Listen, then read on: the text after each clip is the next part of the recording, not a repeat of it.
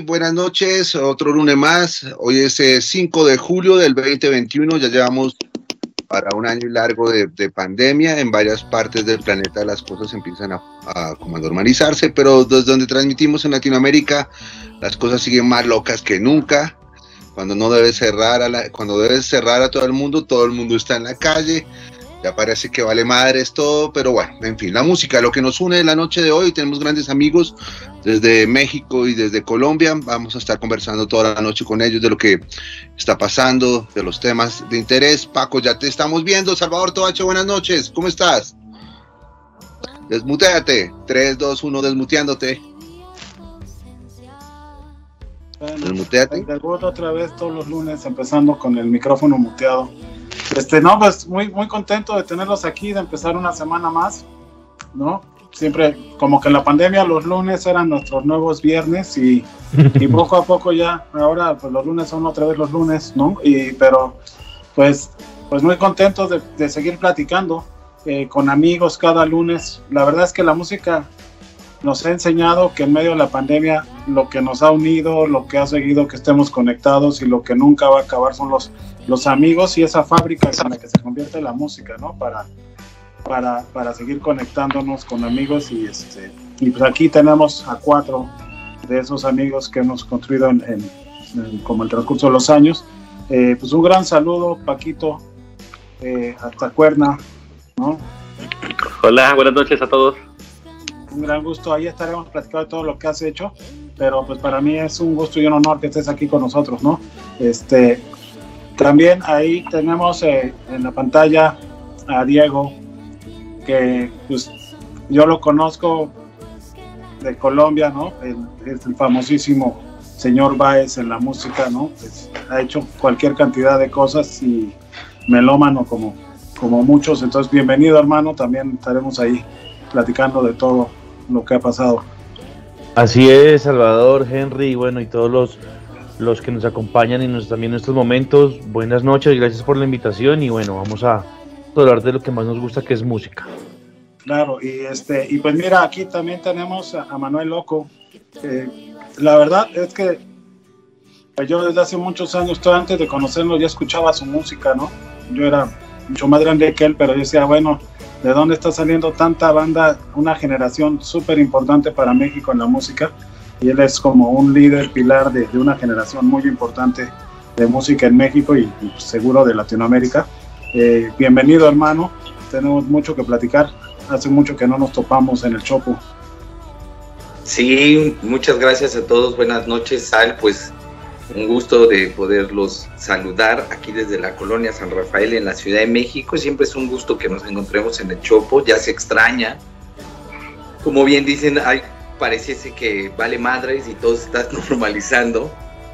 Y pues el rock, la industria de la música es algo que vertiginosamente nuevamente se, se está eh, echando a andar. Pero pues todavía con el, la zozobra, ¿no? El, eh, la cosquillita de qué vaya a pasar, pero bueno, con la pila puesta y muchas gracias por la invitación. No, a ti por, por aceptar. Y también Adrián Magaña, amigo de muchas batallas, compañero, conocido por muchas bandas, ha trabajado con cualquier cantidad de bandas. Él me, él me mandó un mensaje que ya estaba conectado. Yo no lo veo, pero si me escuchas y me ves, mi Adrián, bienvenido. No, no está conectado. bueno, Adrián. Sí, seguro nos está viendo por su Facebook y, desde ahí está escribiendo, pero ahorita cuando se conecte, pues cotorreamos con él, ¿no? Este, me mandó ahí un, pantallazo diciendo que ya estaba conectándose. Pues bueno. De pronto eso fue a otro, a, otro programa. Hay que ver, está en otro lado, weón. A lo mejor ahorita está transmitiendo en un programa de televisión abierta y nosotros aquí esperándolo, ¿no? Este, No, pero pues, pues arrancamos. La verdad es que eh, pues les cuento, eh, Henry tuvo esta idea hace más de un año, cuando empezaba la pandemia, decía, Marica, no, no, no sin imitar su tono, pero decía, Marica, ¿qué vamos a hacer? No va a haber shows, no, no, nada, no, no, nada. Y parece que, que, ya es un discurso desgastado, ¿cierto? Porque llevamos mucho tiempo hablando de lo mismo. Pero, pero cada lunes es inevitable decir, todavía la música le sigue impactando, ¿no? Y, y platicando con, con ustedes, digo, ahora hablamos de que nos estamos activando todos, pero ¿de qué manera? ¿Ustedes cómo están sintiendo que está pasando esto? ¿Quién quiere empezar? Bueno, si son tímidos, voy a ser como maestro y les voy dando la palabra. Entonces. Dale, como maestro, papi. Pero si quieren que nos platique primero Diego, porque además Diego lo vi en, el Vive, en el Vive Latino, que fue el último show grande en México que hubo. Y este, y, ¿Y, qué pasó, güey? O sea, que desde entonces no, no habíamos hablado, ¿no? Ahí mira, Adrián, entró Adrián. Sí, ahora, Adrián, bienvenido. Empezamos ya a platicar con, con, con, la banda acá, entonces ahorita llegamos a ti, pero bienvenido, hermano Adrián. Hola, hola. Gracias. Vale, este, pues, pues Diego, me, parece importante, sobre todo que ahorita, si te das cuenta, eres, pues Henry es, es anfitrión, pero los invitados eres el único como extranjero en nuestra ciudad, ¿no? Entonces, te platícanos. Eh. Bueno, eh, sí, bueno, la última vez que habíamos hablado, Salva, fue una, un podcast que hicimos para Colectivo Sonoro. También ahí, ahí hablamos como de toda esta situación. Eh, el último concierto al que asistí fue, fue el Vive Latino. Eh, había riesgo, había todo, todo podía pasar, pero pues el amor por la música, ya estábamos allá, ya había que arriesgarse. De hecho, recuerdo mucho que, mm, que Andrés Calamaro y Carlos Vives y Cultura Profética, entre otros, decían como disfruten estos conciertos como si fueran los últimos porque va a pasar mucho tiempo sin que tengamos conciertos y pues definitivamente ya llevamos 15 meses sin tener grandes conciertos con grandes multitudes. Entonces eh, ha sido, ha sido bastante, bastante fuerte. Aquí en Colombia se ha venido reactivando un poco al comienzo con los famosos autoconciertos, pero a nivel de rentabilidad no fue muy bien para los empresarios, entonces como que fue una temporada y, y se volvió a quedar todo quieto. Eh, ahorita hay algunos bares que están haciendo shows, pero con, con público determinado, entonces obviamente a nivel de costo-beneficio no ha sido muy bueno, pero bueno, también se activaron mucho los conciertos online, yo creo que en el mundo, y, y eso activó un nuevo espacio para los, para los artistas, para hacer conexiones entre bandas, y, y seguimos esperando, yo creo que mm, eso es un día a día, ya no podemos planear ni un concierto a 15 días, ni un mes, ni un viaje, ni nada. Toca ir viviendo el día a día y esperando que todo esto se pueda solucionar pues lo más pronto posible para que podamos convivir nuevamente eh, tranquilos y, de buena salud en los conciertos. Tienes el micrófono apagado, Sal perdonen, es la segunda vez en cinco minutos de concentración total. Pero es que te, escucho y me pongo a, reflexionar, ¿no? Por ejemplo, pensaba en preguntarle a Manuel y decirle, güey, así como hablamos acá, ¿qué pasa cuando en algún momento dice uno, ni pedo en el mundo las cosas están así y vamos a adaptarnos lo antes posible? Pero con el transcurso de los meses y ahora después de un año, la pandemia sigue, pero finalmente el mundo se reactiva, ¿no?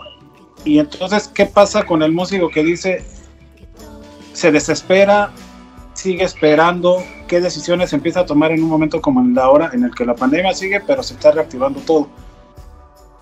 En tu caso, ¿cómo, cómo está funcionando este momento? Pues sigue siendo con mucha zozobra. En general, el está aquí en México se mantuvo activo. Eh, por los conciertos online, por los conciertos este, virtuales que aprendimos a producir los músicos. Creo que nos deja una bastante lección de aprendizaje en cuanto a tecnología, ¿no? Nos tuvimos que adaptar. Y ya, ha estado muy padre porque hemos tenido mucha conectividad con gente de Latinoamérica.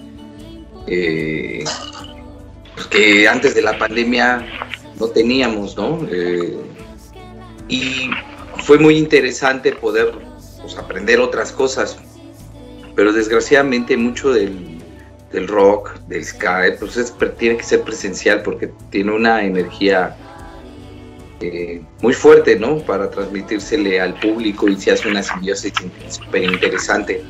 Em, hemos tenido que irnos adaptando a hacer conciertos. En el caso de La Tremenda, no nos hemos desesperado tanto. Afortunadamente, pues sí, participamos como en, como en 10 o 12 streamings, ¿no? Eh, y varios fueron de paga. ¿no? Hicimos uno con los Slackers que estuvo así súper bueno, entrar de, de, números funcionó bastante bien. Luego hicimos otro, el último aullido del gato calavera y nos aventamos uno no entró tanta gente, como 250 pagando su boleto. Hicimos para la alcaldía y estuvo padre, pero ahora pues se tiene que retomar la parte presencial, ¿no? Con el, sí, con un riesgo latente, que aunque algunos ya estamos vacunados a medias, la mayoría del público todavía no está, ¿no? Son de 20, 30 años y todavía no está. Entonces, sí hay de pronto la necesidad de tomar el riesgo porque no nada más depende, los músicos viven de la, de, la música, están los técnicos, ¿no? Está la gente de la seguridad, la que corta los boletos. Y, en ese, em, pues sin necesidad de reactivarnos, también hay mucha desesperación de pronto de, algunos compañeros he visto y, y como va, están tocando y por lo que tal vez por un espacio que se habían ganado en la música, alguna, se habían tal vez cotizado por la cantidad de gente que traían atrás, pero ahora han tenido que hacer conciertos muy pequeños. Y platicando con Tony del Gran Silencio decíamos eso, pues es que de pronto hay que aguantar vara todavía, porque todo lo que se ha construido, de pronto también no lo podemos echar, ¿no? Eh, la industria es, pues está inmersa de gente que hace negocios, ¿no?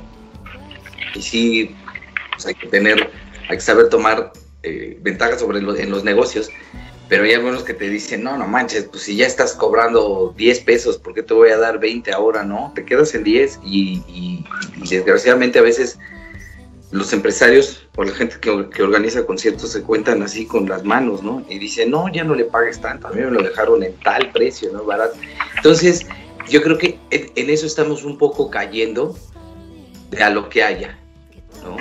Eh, eso es un vicio para la industria pero pues bueno, también hay que arriesgarse. Eh, a, veces dicen, se dice el, dicho santo que no es visto, no puede ser adorado, ¿no? También está esa parte. Y hay bandas que de plano, bandas amigas que también los he, pues que no los he visto haciendo nada, nada, nada, nada, ¿no? Entonces, uh, yo creo que hay que tomar la ventaja de la tecnología porque eso va a seguir siendo durante varios meses, aunque haya conciertos, por ejemplo, anunciamos hoy el aniversario de la tremenda corte en el Teatro Ángela Peralta, pero pues es con el aforo limitado, es con medidas de sana distancia y al aire libre, esa es la ventaja. Entonces, yo creo que ciertos foros son donde nos va a costar trabajo reactivarlos, porque lo digo reactivarlos porque también pues, nos dedicamos a, a organizar conciertos aquí en México para otros artistas, para, no nada más para la tremenda corte, y, el cometido era que no se perdieran esos espacios, ¿no? Por ejemplo, la Alicia, el gato calavera, que la verdad sí me, me, me, puede mucho que, que un lugar de rock cierre sus puertas, porque es, no nada más cierran las puertas, sino muchas ilusiones se pierden ahí, entonces, eh, la verdad sí es necesario darle ilusión a la gente a través de la música, porque... Eh, la música despresuriza, ¿no? Cumplimos esa función social, todos los que estamos alrededor, ¿no? Los que, los que programan en las estaciones de radio, los que hacen conciertos, los músicos, todos en, conjunto cumplimos esa función social de darle alivio al espíritu, al alma, ¿no? A través de la música. Y, y, ha sido un poco cruel también que de parte de los gobiernos, pues no se tomó tan en cuenta al músico, es como de, ellos no son importantes, ¿no? Y siendo que la música es, naces y hay música, te mueres y hay música, entonces eh, hay que, yo pienso que sí hay que adaptarnos, pero también hay que ser este, cautos, ¿no? O sea, que es, si vas a hacer un concierto, pues no bebas de la cerveza de tu compa, ¿no? O sea, en mayor medida sí hay que oh. cuidarnos, ¿no? O sea, hay cosas que, hacíamos con mucha libertad, pasar el porro, pasar el cigarro, y esas cosas ahorita no se pueden hacer. Entonces, y, hay que hacerlo también por la demás gente, ¿no? Y sí se olvidan. Pero pues bueno, aquí estamos aguantando. De, hecho, abriste como que nos dijiste muchos hilos para, para seguir, ¿no? Yo, yo veía que hay, hay como varios, varios puntos importantes de todo lo que acabas de comentar y, me gustaría preguntarle qué opinan a, Paco y a Adrián sobre alguno de esos temas, ¿no? Porque uno es como, eh, Paquito, sabes que nos conocemos desde que tú hacías hace muchos años una labor, sigues haciéndola, ¿no? Pero yo cuando te conocí yo era músico y hacías un montón de labor y en Cuernavaca eres de los principales promotores y investigadores, escritores, periodistas, en fin. Tienes una trayectoria muy grande pues hablamos como de dos mundos, ¿no? O sea, te, pienso como en ese tiempo justamente, ¿no? De que no se conseguía el rock sin el empujarse, sin el gritarse a 10 centímetros, 5 centímetros de distancia, ¿no? Al compartirse todo lo que decías en todo el ritual de que es un concierto en vivo. Y ahora te veo a distancia, ¿no? Nunca pensé que iba a hablar de esto contigo en una videollamada. Entonces, eh, ¿tú cómo lo interpretas? Porque también sé que pues estás muy informado respecto a todo. ¿Cómo se logra un concierto presencial sin que haya un slam con una banda de la tremenda corte, por ejemplo? Desde tu perspectiva. Ok, perfecto. ¿Sí me escucho bien ahí? Sí, sí, sí. Ah, perfecto. Bueno, un gusto, Sal. Gracias. Saludando a Adrián, a Diego, a Manuel Loco, por supuesto. Eh, se agradece muchísimo tener la oportunidad de poder compartir estas experiencias. Yo creo que es una situación inédita que no habíamos tenido oportunidad de, de vivir y bueno, los que hemos estado de aferrados durante años o décadas con el único eh, argumento de, darle visibilidad, ¿no? Este, en mi caso particular ha sido eso, el darle visibilidad desde la trinchera en la que me encuentre a un fenómeno que reclama atención y en este caso ha sido la música independiente. lo he, eh, bueno, lo he trabajado desde la perspectiva de las escenas independientes regionales. Como ustedes bien saben, pues bueno, en México la escena del rock en la Ciudad de México es vigorosa, eh, impetuosa, por supuesto, pero de repente está muy centralizado, ¿no? Y se centraliza la Ciudad de México, Guadalajara, Tijuana, Monterrey. Y lo que pasa, por ejemplo, en Puebla, en Morelos, en Chiapas, en Oaxaca, eh, queda como un poquito ausente, ¿no? De ese movimiento principal que se da en la Ciudad de México. Entonces, en esa lógica, eh, creo que se han hecho varios esfuerzos de darle visibilidad a estas bandas, a estos sellos independientes, de registrar las visitas de estas bandas, por supuesto, como en tu momento fueron las bandas en las que tú militaste, que tuvieron la oportunidad de venir a tocar a Cuernavaca, o la misma Tremenda cuando iniciaba, hace más de 15, 20 años, que venían a tocar a verdaderos y auténticos hoyos, ¿no? En condiciones realmente complicadas, porque siempre han existido tres o cinco lugarcitos en la Ciudad de México para tocar. Entonces el abrir espacios al interior siempre ha sido una gran labor y ahorita justamente en este fenómeno que estamos viviendo, creo que si no fuese por la cultura, si no fuera por la música en vivo, por las artes escénicas, eh, en, todas sus disciplinas este, artísticas, la cultura es la que nos ha acompañado, la que nos ha vertebrado durante este confinamiento y es la que ha hecho que estemos vivos, que estemos compartiendo cosas y que no nos aventemos por la ventana al primer intento, ¿no? Porque gracias precisamente a escuchar música, a ver un buen documental, ¿no? acompañarnos en las plataformas digitales, a ver cómo se han reinventado los quehaceres de los artistas, porque no solamente tiene que ver con quién tiene las posibilidades de poder compartir un video o la infraestructura para grabarse, ¿no? También hay que decirlo. Se ha democratizado la palabra, se ha democratizado el, el trabajo eh, artístico y cultural, pero no todos han tenido las herramientas para poder realizar, por ejemplo, un buen streaming, ¿no? O sea, a mí me encanta que justo cuando muchos medios se quedaron dormidos, sin transmitir o solamente clavados en la infodemia o en las cifras este, tan lamentables, por otro lado, era urgente que esos medios y sobre todo los medios públicos, las radios colegiales, universitarias o los medios públicos que juegan un papel que marca esa diferencia, eh, se preocuparan también por darle vista a estos artistas, ¿no? a estos músicos que tuvieron que reagruparse, que tuvieron que ver cómo aprendieron de manera autodidacta a comprimir videos, a grabarse, a subirlos a las plataformas, a tener esa presencia pero ojo, sin poder monetizar, porque como ustedes saben, el hecho de poder estar en una plataforma digital sí nos da la posibilidad de que nos conozcan en muchas partes del mundo, pero lamentablemente no se puede capitalizar en dinero, ¿no? Entonces, todos esos esfuerzos, claro que los artistas que están en una transnacional, pues tienen todo eso a su favor, pero los sellos pequeñitos, independientes, pues solamente el hecho de que alguien que esté buscando encuentre en esa curiosidad música nueva, ¿no? Y yo creo que en esa lógica que hoy en día todo el mundo atiende a las listas de popularidad de las plataformas, creo que también nos damos cuenta que sigue haciendo falta esa referencia de alguien que te guíe. Eh, ahora le llaman curador, ¿no? O programador, pero yo creo que esa persona que tiene ese olfato o ese oficio de buscar qué está pasando en la música independiente, no solamente en México, en Iberoamérica, pues tiene como ese pulso de lo que está pasando en las escenas, en los festivales, cómo se está dando el tema de la pandemia, cómo se están abriendo los pocos espacios, qué, cuáles son las condiciones. Si, por ejemplo, nosotros ahorita en Morelos estamos en un semáforo verde que en realidad parece amarillo, ¿no? Pero bueno, en esa necesidad de reactivar, pues se entiende como toda esta lógica, entonces hay que seguir cuidándose. Y yo lo que agradezco en este caso es que muchos de los músicos también han aprendido a hacer otro tipo de conciencia, no solamente el del compromiso y vocación con su música, con su talento, sino también de empezar a, compartir estas experiencias eh, con, con, los seguidores, ¿no? O sea, yo pongo un ejemplo de los que, así como decía Manuel Loco, hay muchos que están trabajando, pero muchos otros están cruzados de brazos, esperando que lleguen y les toquen en su puerta si van a querer tocar, cuando otros han emprendido eh, campañas, han emprendido streamings, han emprendido tomar las calles con su sana distancia. Por ejemplo, a mí me gusta mucho lo que ha estado haciendo Son Rompepera. Yo tuve la oportunidad de ver estos chavos eh, al otro día que tocaron al Vive Latino. Hay que recordar que el Vive Latino se advierte que fue como el último gran festival del 20, del 2020, el que se tuvo acceso a toda la comunidad rockera.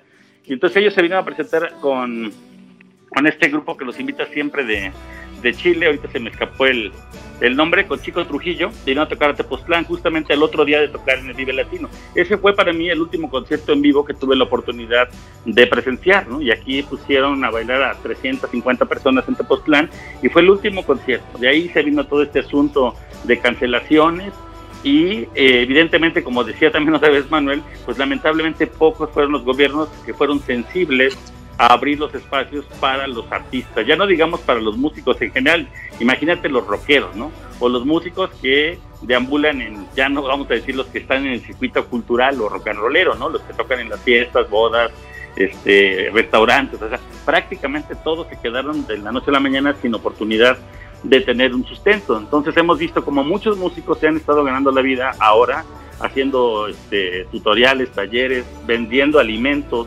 ¿no? Y, tratando de ser emprendedores, buscando otras alternativas a la mercancía, vendiendo stickers, playeras, este, mochilas, en fin, una serie de cosas. Entonces creo que detonó la creatividad de muchos músicos y eso creo que no lo podemos dejar de lado y ha puesto el ejemplo. O sea, la industria ya no va a ser la misma como la que conocíamos hasta hace un año, ¿no? O sea, cambió totalmente y quien esté todavía renuente de eso, pues difícilmente va a ser que se va a poder ir adaptando ¿no? a cómo están las cosas hoy en día. Entonces creo que esta reflexión desde la independencia, desde el periodismo cultural, por supuesto, que está alterno al mainstream, alterno a lo que son las grandes cadenas, pues sí realmente están dando el pulso de lo que está pasando en la escena y de cómo se están haciendo esfuerzos ahorita con estas pues, medidas preventivas, ¿no? Aquí Cuernavaca a finales de, septiembre, si mal no recuerdo, octubre, que estaba el semáforo amarillo, se pudieron hacer algunos eventos. Yo tuve la oportunidad de organizar uno de ellos, que fue la celebración del Día de Muertos, y fue con un aforo del 20%, ¿no? En el Centro Cultural Tupanzolco,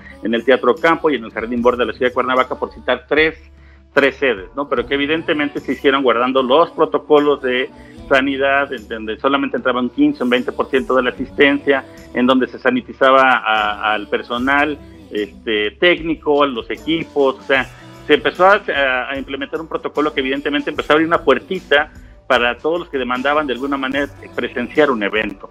Pero bueno, a veces que nos gana un poquito la euforia y hay veces que hay gente que no respeta estas medidas, ¿no? Entonces, insisto, ahora, a pesar de que pues no viven en la Ciudad de México, ¿no? Hay cosas que de manera se ve muy deliberado, ¿no? Cuando en realidad tendría que ser el aforo a lo mejor ahorita un poquito más restringido, este, eh, a lo mejor de guardar evidentemente esa sana distancia y por supuesto pues en la víspera de que en cualquier momento pues empiece a reactivar paulatinamente la industria, pero sí insisto, se democratizó para empezar el contenido, la palabra, se reinventó el músico y ahorita yo creo que a lo mejor quizá hay más preguntas que respuestas, pero lo que sí estamos viendo es una actitud, un compromiso y una vocación, ¿no? Que creo que tiene que ver mucho con los músicos, con empresarios, con promotores, con gestores culturales, que evidentemente sí confiamos en que, en que pueda haber luz al, al final del túnel, ¿no? Entonces creo que eso apenas este, se empieza a reconfigurar, insisto, un nuevo escenario.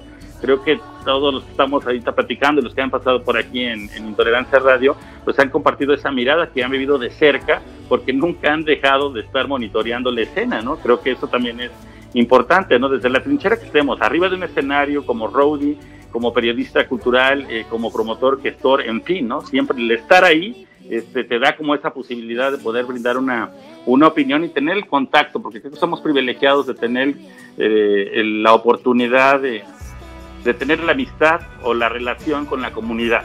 ¿no? Y eso creo que es importante. En estos momentos lo que más hace falta es fortalecer el sentido de comunidad y dejar a un lado esos individualismos, envidias y cosas que lamentablemente no llevan a nada bueno. Creo que esa parte sí se ve fortalecida.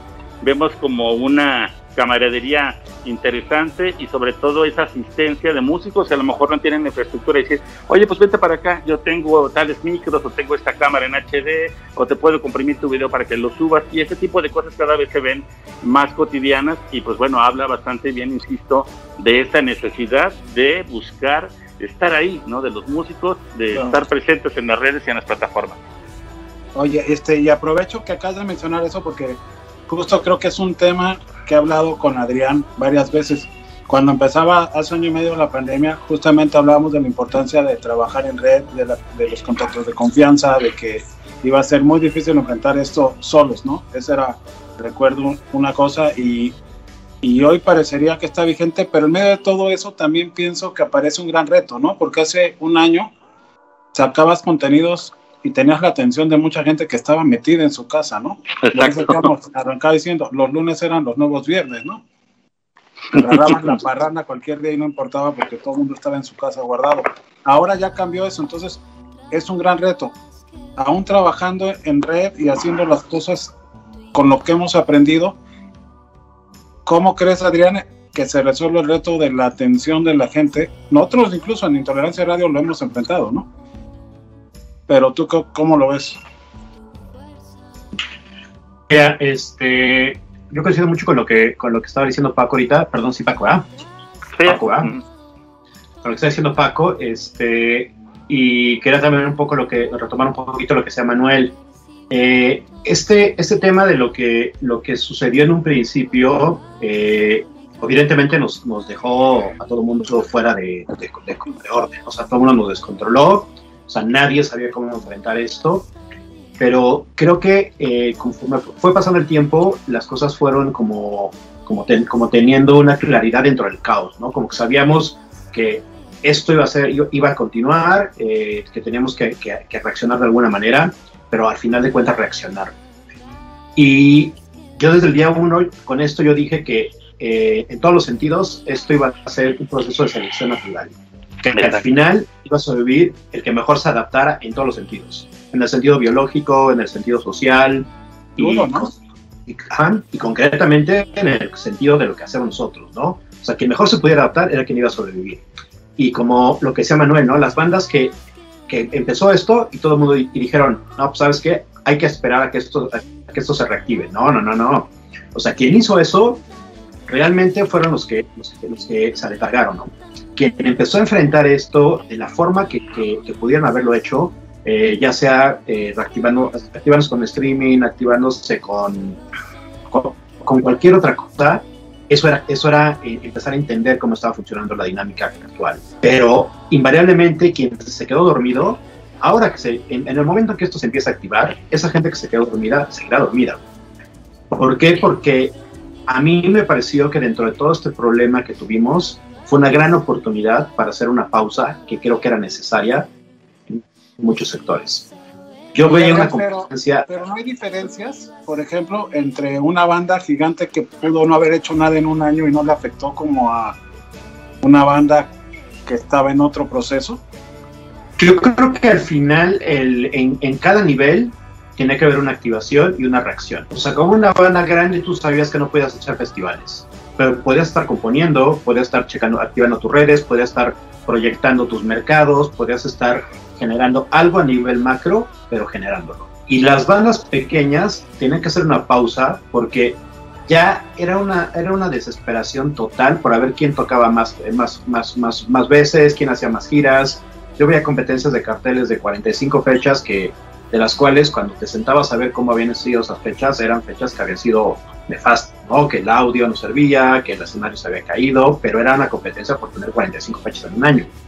Y realmente el, eh, eso era el tema en, en, una banda con, una, con un posicionamiento, digamos, promedio. Pero las bandas que estaban empezando, era esta necesidad de, es que yo quiero que me conectes en un festival, yo quiero abrir la tal banda, yo quiero hacer esto, y no habían hecho el trabajo de oficina. El trabajo que hoy es necesario, que tienes que hacer en tus redes porque no hay forma de salir. Entonces, si no generas contenido, si no generas, si no estás generando cosas nuevas, evidentemente no va a haber forma de que cuando tú salgas a tocar hay alguien que te vaya a ver. O sea, es, es, deprimente llegar a un bar que te piden que por favor los metas, el güey del bar te dice, bueno, ok, está bien, no cobramos el boleto, pero tampoco venden una cerveza porque no llega nadie a verlos. Y aún así quieren que les consigas tocadas, ¿no? Entonces, creo que este, este momento tiene que haber sido un momento de pausa para hacer todo eso, para replantearte las cosas y ver en qué estabas fallando o en qué estabas acertando. Entonces creo que en el recuento de lo que pasó, de lo que pasó de un año para acá, de la última vez que, que, platicamos en el programa de este, noviembre, yo veo bandas que lo hicieron muy bien y bandas que lo han hecho muy mal. Bandas que, creo que las primeras bandas que quisieron salir a tocar fueron las bandas que nunca hicieron nada dentro del año. Fueron las primeras que como desesperadas querían salir a tocar. A lo mismo, yo les decía, ¿a qué? Antes de la pandemia no metía cinco personas y ahora crees que vas a meter dos cuando durante todo un año no hiciste absolutamente nada para activar tus cosas. Entonces, yo creo que eh, independiente, incluso en el trabajo en red, el trabajo haber sido año, sentido de no tener una visibilidad totalmente expuesta, ¿no? O sea, el, el, tema de una llamada, el tema de un mail, el tema de estar generando estrategias, de estar generando, está, ese intercambio, ¿no? A mí una, una, de las cosas que a mí siempre me, me han parecido súper súper importantes de, esta, de este espacio que tú tienes es ese, ¿no? Que aquí, de alguna manera, estando dentro del programa o fuera del programa, estamos teniendo intercambio de información, intercambio de, de, ideas, ¿no? Saber cómo le está yendo a Diego en Colombia, cómo le está yendo a Paco en Cuernavaca, cómo le está yendo a Manuel a, a Henry en Bogotá, o sea, no sé, ¿no? O sea, estamos, sabemos qué está pasando, pero eso es porque estamos pendientes de las cosas. Y hay mucha gente que no, que simple y sencillamente, muchos artistas que se fueron, se guardaron a invernar a esperar que pasara el invierno y ahora ver Oye, Adrián, música, sal. Sí, es lo que iba a decir, que, que, este programa veo que son cuatro buenos oradores, conversadores con muchas ideas. Bueno, entonces, de lo que hablaron los cuatro, creo que hay mucho, mucho que opinar ahorita. Entonces, ¿por qué no en lo que nos vamos a escuchar algo de música? Que se nos fue un bloque en una sola participación. este, volvemos ahorita y seguimos charlando y ya nos empezamos a arrebatar la palabra, ¿no? Dale, Adrián, ¿qué nos traes esta noche para escuchar? Esta noche traigo una banda precisamente que, que ha hecho muy bien su trabajo desde, desde hace algún tiempo.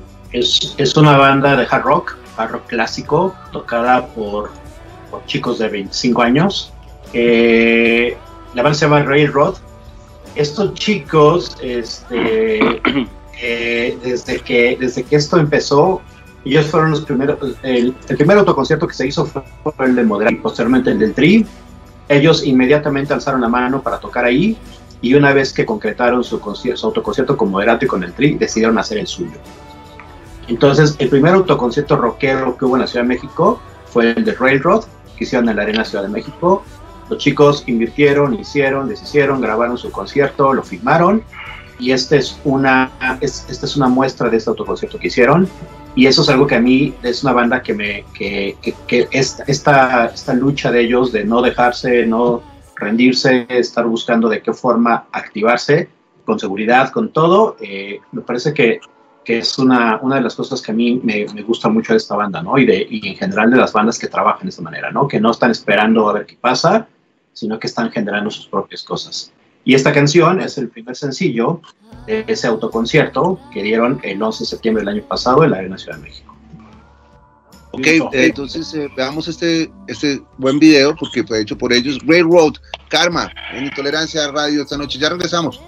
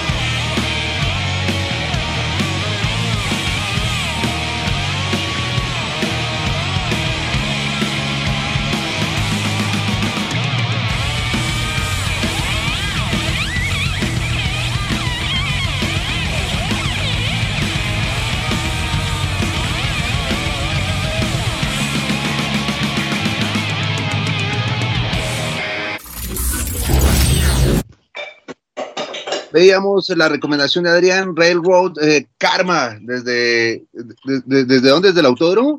¿Cierto? Sí. Arena Ciudad de México.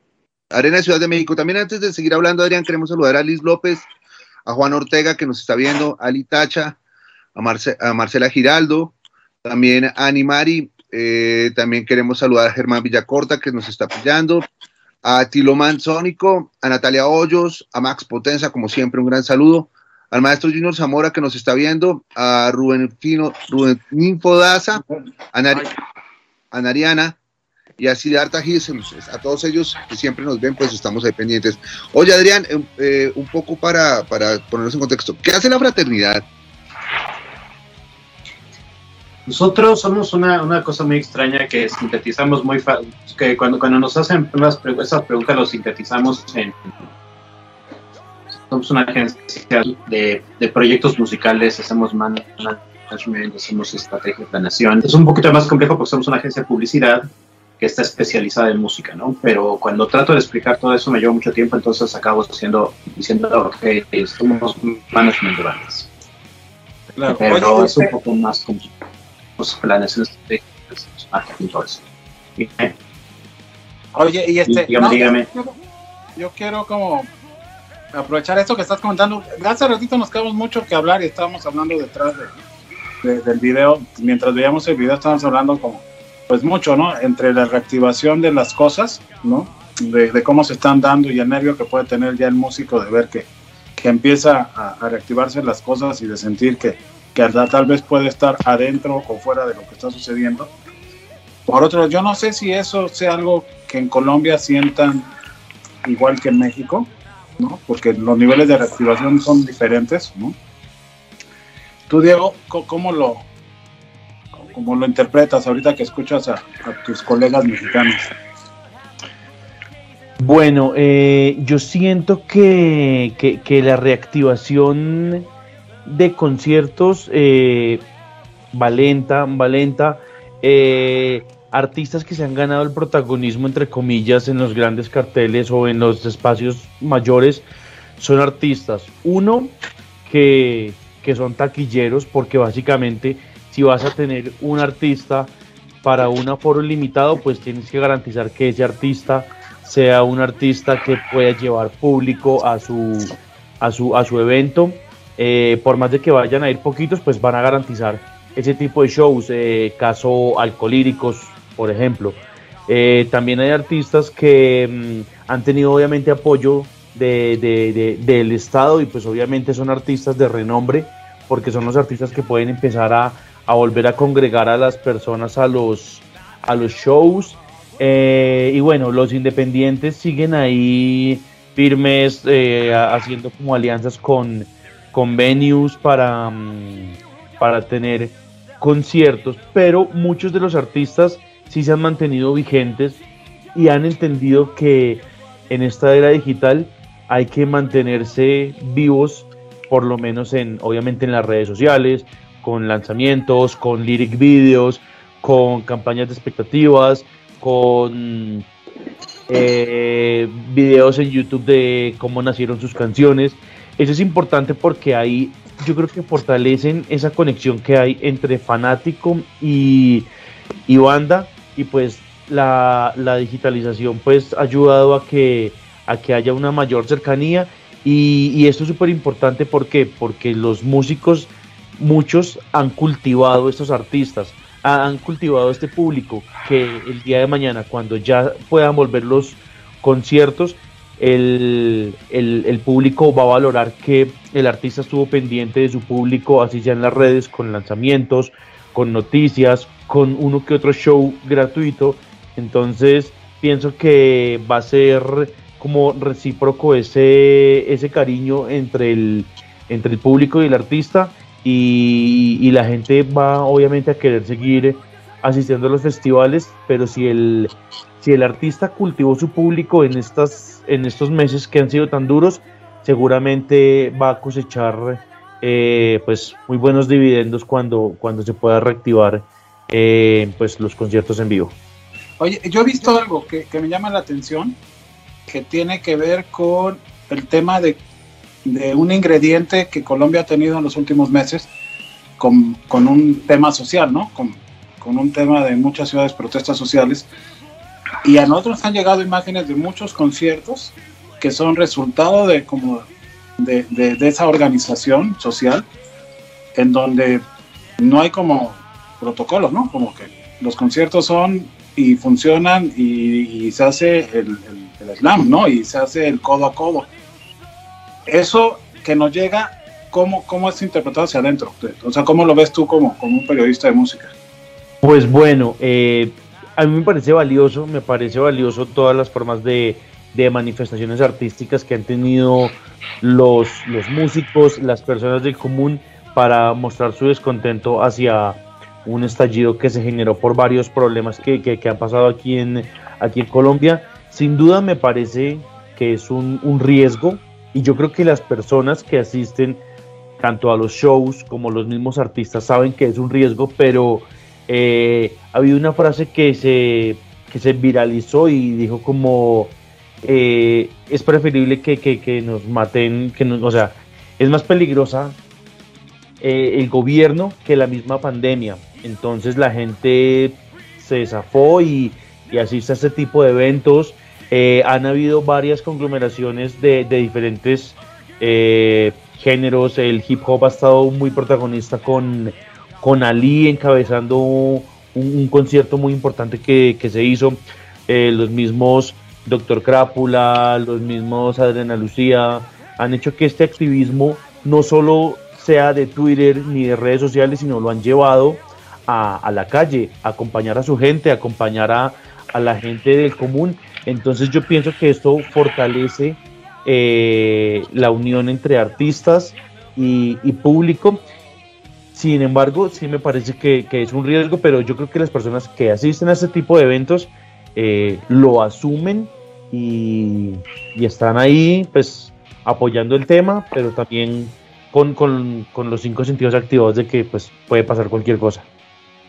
Sí, sí, pues yo, yo ahí sí lo preguntaría hacia, hacia acá, ¿no? O sea, en el, sentido de, de las ganas. Eh, de que se reactiven las cosas, pero por otro lado entendiendo las diferencias que estamos teniendo, porque la pandemia nos ha hecho entender esa parte, ¿no? También las diferencias en crisis social, en crisis económica, en crisis de salud, o sea, como que se nos combine, la reflexión ha sido muy fuerte. No sé, me interesa escucharlos a todos, pero no sé si tú, Manuel, nos, comentas un poco también eh, esa parte, ¿no? Como el músico es transformador, tiene un micrófono, le habla a la gente, y, enfrenta momentos históricos de la humanidad, ¿no? En ese sentido. Claro. Pero escuchando a, a, Diego, que se te viene a la cabeza, ¿no? En México tuvimos muchas de esas cosas de conciertos de activismo eh, durante todo el tiempo. Ahorita a ellos les toca enfrentar también problemas sociales fuertes, también un problema de salud. ¿Tú qué pensarías y qué conclusiones sacarías escuchando a, Diego? Pues es que Em, se me hace muy interesante el, que se haya levantado el pueblo, porque es una reacción al modo de producción capitalista que nos sigue dando clara eh, el mensaje de que no funciona, ¿no? hay una, el Estado se convirtió en cómplice de los, eh, de, los grandes capitales que no les ha importado arrasar con la naturaleza, con arrasar con, pues, con los sentimientos de las personas, ¿no? Eh, porque más allá de que los hacen pobres, pues, los, lo lastiman a uno, al ser humano.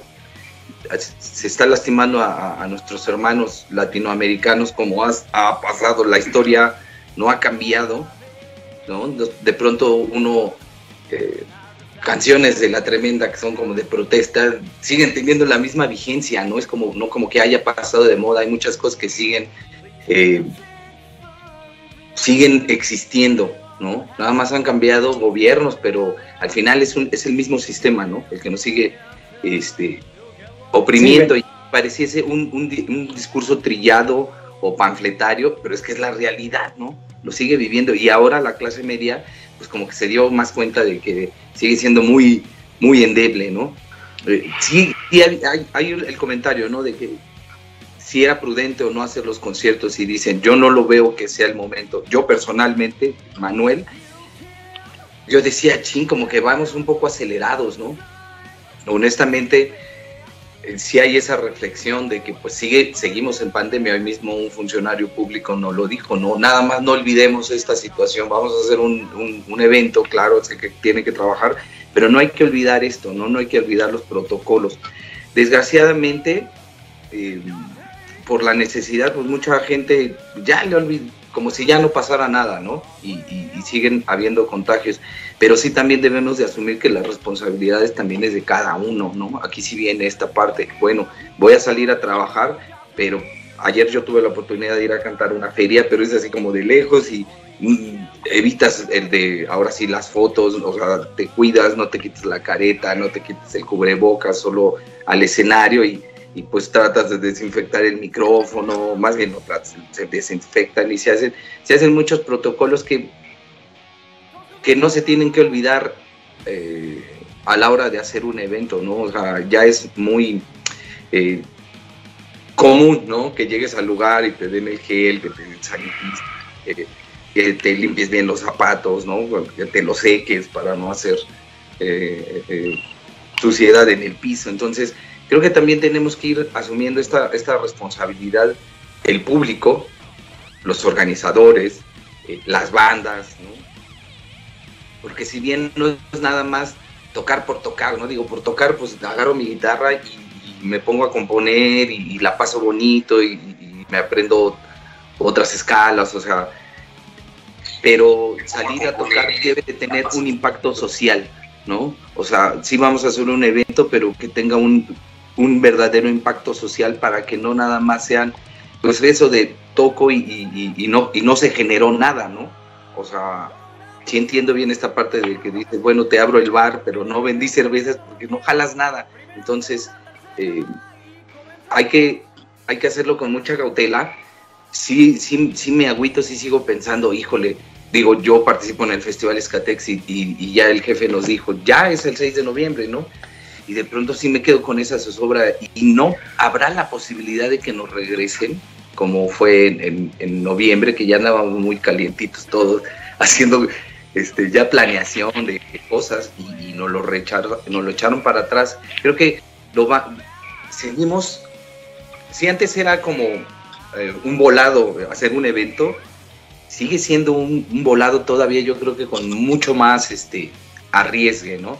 Pero sí tiene su mérito porque pues también hay que salir y dar la batalla, o sea, estamos entre la espada y la pared, ¿no? Sí, de pronto nos critican, nos han dicho, ay, son inconscientes, ya quieren hacer eventos, ya quieren hacer festivales, pero pues también las deudas no pararon, ¿no? Y desgraciadamente algunos pues ya nos es más difícil decir, ay, me regreso a la escuela y ahora estudio computación o, o en ICM, ¿no? Y me hago rico, ¿no? Como decía el, el, anuncio, ¿no? Pues ya, ya uno ya tiene su vida forjada, ya tiene la familia, tiene las deudas, los compromisos. Entonces viene esta situación, ¿no? De, de, de tener que trabajar, porque yo sí lo veo, de tocar por tocar, ¿no? Les digo a mis compañeros, no, no es nada más tocar por tocar, o sea, es que cumplamos una verdadera función social y, y, hacer la reflexión de que sí, el gobierno nos olvidó y no es un resentimiento, no es en mal pedo, ¿no? Pero Oh, es sí. algo que sí debe de, se los, yo cuando he tenido oportunidad, algunos alcaldes, algunos diputados con los que, o sea, eran de mi generación en la universidad y les digo, güey, es que ustedes se pasaron de lanza y no, no, ah, no tienen previsto que muchos de los ciudadanos no tenemos un esquema de seguridad social, entre esos los músicos, ¿no? Y lo repito porque los músicos son transformadores sociales. Yo veo esta estallido en Colombia. No hubiese sido lo mismo si no, hubie- si, no hubiesen existido los conciertos callejeros. De la misma manera, la huelga de la UNAM, del, del CGH, le dio un boom, ¿no? Al movimiento ska, lo hizo un, un amigo Manuel Otero, un activista y consejero universitario y, y ahora funcionario público.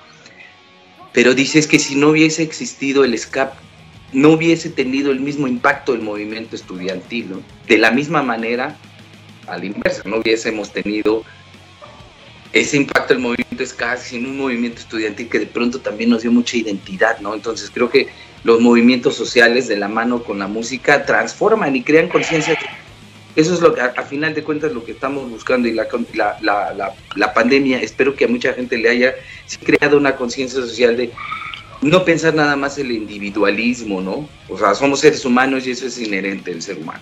Pero, pero creo que pudimos encontrar mucha empatía con muchos este, crews, ¿no? Con los que estuvimos trabajando, haciendo cadenas de ayuda y volvemos a entender que el pueblo es el que salva al pueblo porque el sistema se quedó pasmado, ¿no? En, su, en la mayoría y en el aspecto cultural, pues no fuimos uno porque se va y se mete y conoce a gente, pero lo, mismo lo decimos, hay gente que, hay, hay bandas que se quedaron, put, así ya no se pudieron mover, y eso es cruel porque también no estás ejerciendo tu oficio, ¿no? Al final, no sé, estamos aquí en, en el panel y todos hacemos lo que nos gusta, no nos están obligados no, no nos están obligando a cumplir una función, sino lo estamos haciendo por gusto, el, ser comunicador, el ser músico, el ser este, promotor de bandas, todo esto es por la pasión a la música, por hacer lo que nos late, ¿no? Entonces sí es muy cruel que el sistema no te permite ejercer tu, tu oficio, ¿no?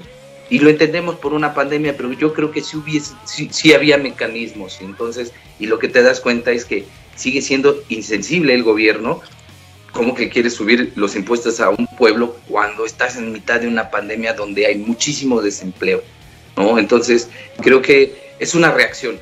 La música siempre va a tener pues, esa, esa función social de, de reaccionar ante la injusticia. Y creo que la música nos une. Entonces, y la música yo creo que nos está salvando, ¿no? De lo que dices, ¿no? De no aventarme por la ventana, güey. O sea, porque si hay momentos en los que dices, estoy nervioso, y no nada más es por las no no es por nada más por las tocadas es por la muerte no de que tocó a nuestras puertas así está conviviendo con nos sigue conviviendo con nosotros muy de manera muy cercana. Muchos amigos que, que se fueron promotores músicos y que nos duelen el alma. Entonces creo que lo que hay que hacer ahorita pues es honrarlos no y tratar de trabajar de la manera correcta y de reactivarnos de, de siendo también sensibles con el público no siendo sensibles con, con, el staff, siendo sensibles con todo el mundo, porque y les iba, a contar esta parte antes de que entrara, entrara regresarnos del corte, es que en, el caso específico de la tremenda corte fue que muchos lo hicimos sin estar, porque no alcanzaba para pagarle, para pagarnos, ¿no? Pero el ejercicio también fue bueno de regresar a esos orígenes, de cargar tus cosas, ¿no? Porque no puedes ser no puedes figurar como rockstar y que quieres que todo te, que te abrochen las agujetas, ¿no? En el escenario, porque sí he visto casos así de, músicos, ¿no? Y está chido, pero creo que a nosotros nos dio la lección de, güey, tenemos que volver a empezar, o sea, no nos podemos quedar, este, sentados en nuestros laureles y pensando, ah, sí, ya tocamos en el Vive, ¿no? Ya fuimos al Museo Nacional de Colombia. No, hay cosas que uno tiene que seguirse eh, esforzando, como dice el compañero, es el día a día, ¿no? Ya no puedes así como planearlo a tantos meses, ¿no? Todo es muy incierto, pero sí vivir el día a día con, con mucho gusto y, y, y, sin tratar de ir haciendo daño a las personas, ¿no? Porque a veces también los músicos en el, esta onda de, ah, yo quiero estar en el cartel, yo quiero hacer esto, yo no quiero, o sea, puedes hacer, puedes hasta lastimar, entonces yo creo que lo que nos queda así a los músicos es de haber tenido esta sensibilidad de que eh, debemos de ser humildes, ¿no? Debemos de ser solidarios, ¿no? Y entonces creo que la pandemia sí nos dio mucho esto, muchas lecciones de, empatía, ¿no? De, de, ser tan endebles, de, tan, tan simples así en el tamaño de la creación. Entonces, yo sí agradezco todos estos espacios que se dieron de, discusión, porque también conoces otros puntos de vista y te lleva a la reflexión, ¿no? O sea, creo que lo importante de escuchar a una persona es que te pueda apoyar, aportar algo y en este caso hemos tenido mucha reflexión de muchas cosas, ¿no?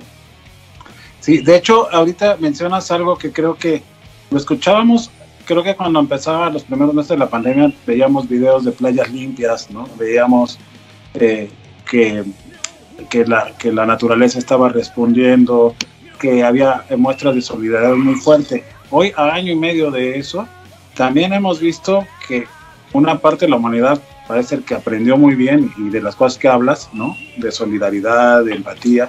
Pero por otro lado me da, me da la impresión de que hay otros que olvidan, olvidamos muy pronto, olvidan muy pronto, no sé, cuando de repente vemos una playa otra vez sucia, ¿no?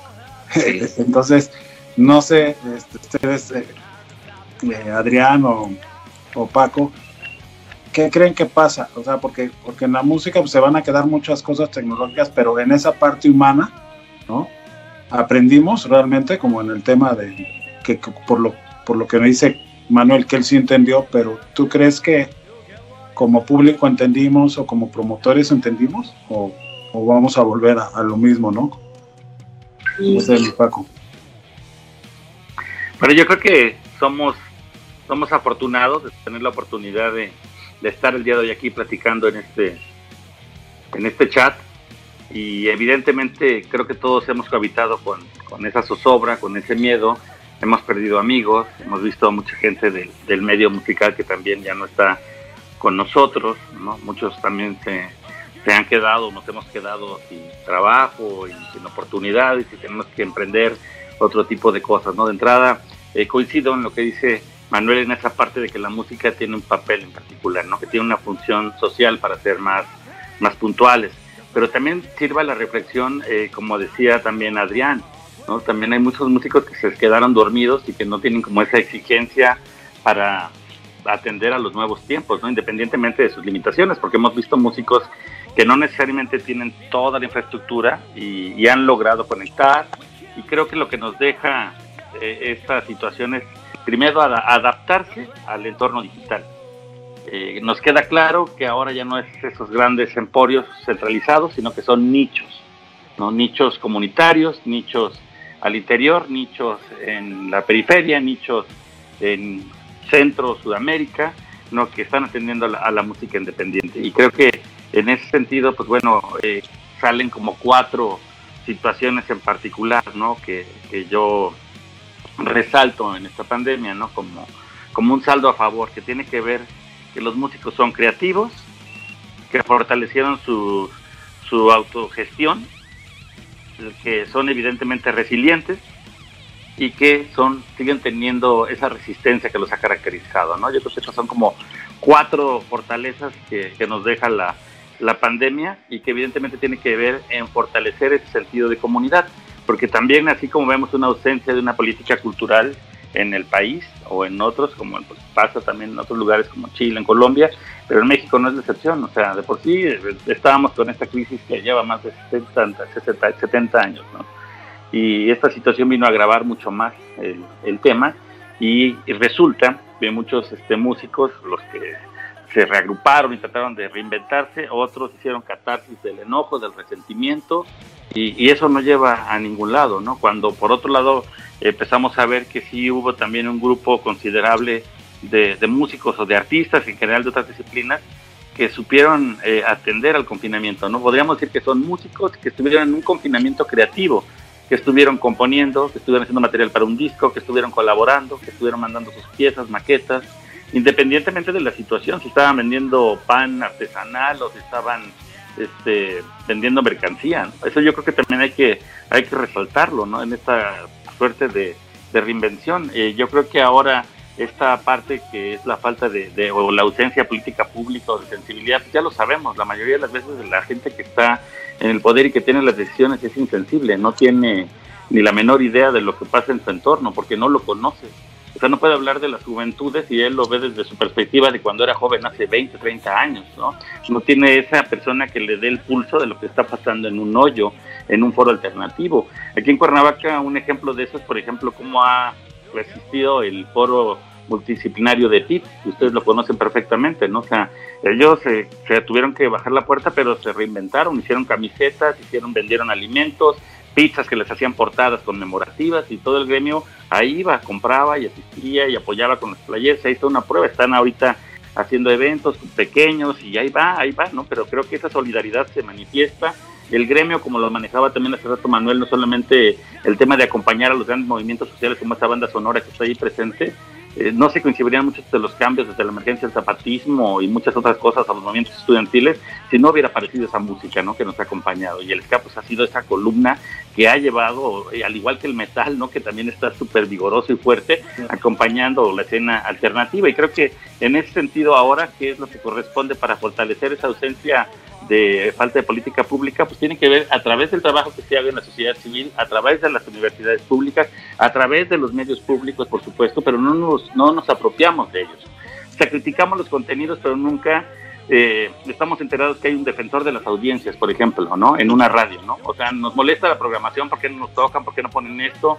¿Por qué hablaron de esta manera sin equidad de género? Pero nunca lo hacemos más que en, un, en una suerte de catarsis del enojo en redes sociales. No mandamos un correo electrónico, no mandamos una carta porque nos da hueva, ¿no? Entonces eso también hay que decirlo, ¿no? Entonces hay una militancia y un activismo social panfletero, ¿no? No realmente comprometido, eso se dice y pues, tenemos que decirlo, ¿no? O sea, fundamentado, con rostro y no en la meterse ahí en el anonimato a señalar y hacer estas suertes de, este, de juicios sumarios, ¿no? Cuando en realidad lo que está apelando creo que debe ser al diálogo, ¿no? Entonces yo sí creo que hay una parte a favor que tiene que ver como estos músicos que están asumiendo su papel histórico y que están en un confinamiento creativo participando, entendiendo estos cambios y siendo parte precisamente de este nuevo ecosistema, como se han comentado Diego, como lo ha dicho Adriano, en la experiencia, por supuesto, de Manuel Loco como, como músico, Tuzal, como gestor o promotor, ¿no? Que ha abierto otros horizontes, porque ya sabemos que aquí pues ya estaba todo como muy limitado, muy cerrado, eso hay que decirlo también. Entonces, gracias a esa bocanada de aire fresco que se llama autogestión, que se llaman nichos, que se llaman comunidades, que hoy en día se ven fortalecidas por estos foros, pues es que estamos viendo otra realidad en lo que está pasando actualmente en la música. Sí, mi Adrián, pues mucho, ¿no? ¿Qué opinar, güey, no? Yo me quedo pensando en todo lo que están, están hablando porque creo que es un abanico muy grande, ¿no? Lo que estamos enfrentando ahorita con la reactivación.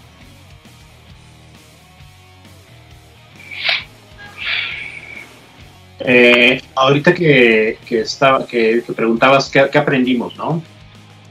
Yo, yo soy un poco menos optimista que Manuel en ese sentido, ¿no? De, de, lo que aprendimos, porque yo contrario a, a, un tema colectivo, yo veo mucho más individualismo que antes, mucho más a la gente trabajar por sí misma y reaccionar por sí misma en, en muchos sentidos, ¿no? Incluso en, en plena pandemia, eh, eh, él hablaba acerca de, no salir a tocar porque sí, cuando tú tienes una trayectoria, ¿no? Lo cual me parece es totalmente, totalmente válido. Incluso yo una de las cosas que, siempre ataqué, de, bueno, no ataqué, me, siempre señalé al respecto de los streaming y sobre todo los de metal, es otra vez esa necesidad de regalar tu trabajo, ¿no?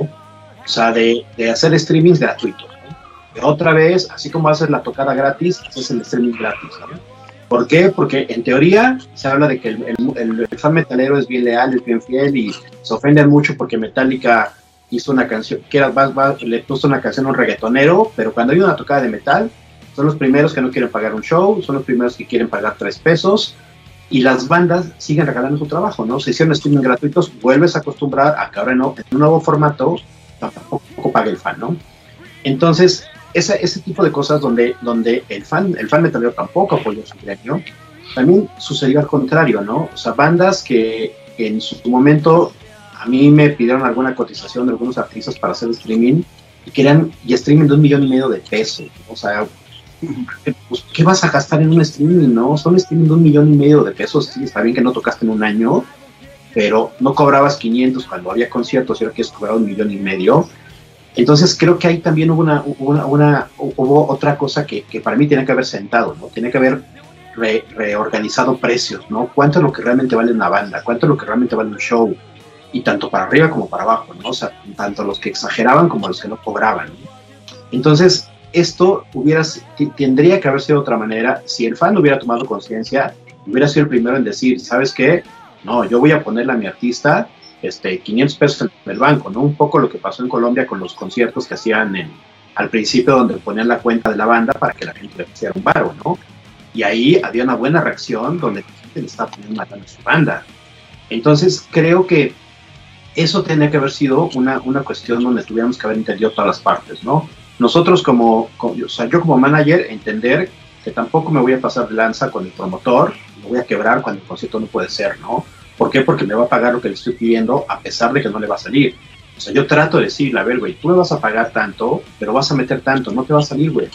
Y yo la neta prefiero tener un promotor siempre ahí a llevarme una fecha y tronarlo, ¿no? Entonces, prefiero no hacer la fecha, ¿no? Prefiero decirle, sabes que no la hago. O sea, mejor espérate tantito, vamos a otro venue y hagamos que funcione para todos, ¿no? Y también de la misma manera, yo ya no estoy de acuerdo con hacer fechas gratuitas, ¿no? O sea, fechas donde digas, ok, vámonos a, a, a, que, a que me oigan y este pues que entren tres pelados, ¿no? Porque los tres pelados, una vez que es gratis, tampoco entran. A la gente cuando regala las cosas no los valora, ¿no? Entonces ahí es donde vuelvo a reiterar todo este trabajo que tenemos que hacer, que teníamos que haber hecho de oficina, este trabajo de lápiz. Yo siempre he hecho un comparativo, una, una, una, una metáfora que es muy simple de entender y que es como cuando tú te quieres ligar a una chava, güey. O sea, tú quieres ligar una chava y primero tienes que saber qué le gusta, a dónde va, qué cosa, con qué cosa puedo llegar. O sea, no puedo llegar y decirle, a ver, morra, ¿qué onda? Porque aunque le encantes, te va a mandar a la chingada, güey. Tienes que llegar primero a preocuparte de ella, a ver qué le gusta, qué no le gusta. Y una vez que lo lograste, pues a lo mejor ese día salió maravillosamente bien, te la llevaste y le hiciste la mejor chamba que le han hecho en su vida. Pero si al otro día no le vuelves a hablar, no le mandas unas flores, unos chocolates, no le dices, oye, ¿qué onda? Este, qué bien nos la pasamos ayer y todo, y al año quiere regresar y decirle, ¿qué onda? Ya llegué otra vez. Pues no va a pasar absolutamente nada, porque a lo mejor llegó alguien que no fue tan espectacular como tú, pero que estuvo pendiente. Qué pensarán las feministas, ¿no? No, es, y esto es al revés, igual, igual, mi Henry, es, es hombres y mujeres, ¿no? O sea, yo hablo desde el, desde el punto de vista de un hombre. Hombres y mujeres es lo mismo, ¿no? Entonces, creemos que es eso, ¿no? Y muchos músicos hacen eso, o sea, creen que llegan a tocar a Puebla y como les fue increíblemente bien a Puebla, al año quieren regresar a, a recoger otra vez los, los, los, frutos de algo que nunca trabajaron durante un año, ¿no? Y esto nos pasó en la pandemia. Teníamos un público ahí que en teoría ahí estaba y ahí va a estar. No, hubo muchas bandas que siguieron atendiendo ese público, que tal vez no, son, no eran tan buenas como tú, tal vez no tenían tanto posicionamiento, pero estuvieron pendientes, estuvieron generando contenidos, estuvieron subiendo cosas, le estuvieron preguntando a la gente. Entonces, es una cosa de sentido común. O sea, por eso yo pongo esa metáfora porque es mucho más fácil de entender explicarte cómo funciona la industria de la música, ¿no? Y creo que eso es el principio de una relación y por eso yo en la conferencia que doy le llamo seduciendo fans, ¿no? Porque seduciendo no es seducir en el sentido estricto, es seducirlos porque tienes que seducirlos todos los días, conquistarlos, llevarlos, hacer que lleguen contigo, ¿no? Entonces creo que en, para mí la conclusión es que no aprendimos un carajo, ¿no? Oye, pues, ¿por qué no escuchamos música para pensar lo que acabas de decir, güey? La tremenda corte. ¿Qué nos traes esta noche?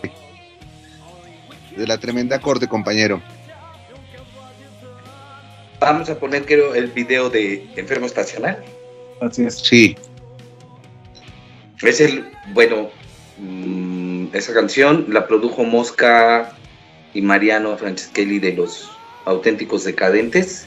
Con ellos hemos trabajado varias canciones y, y, nos dimos la oportunidad de hacer esta rolilla y hacerle un video. Ok, entonces veamos esta noche la tremenda corte aquí en Tolerancia Radio. Ya regresamos.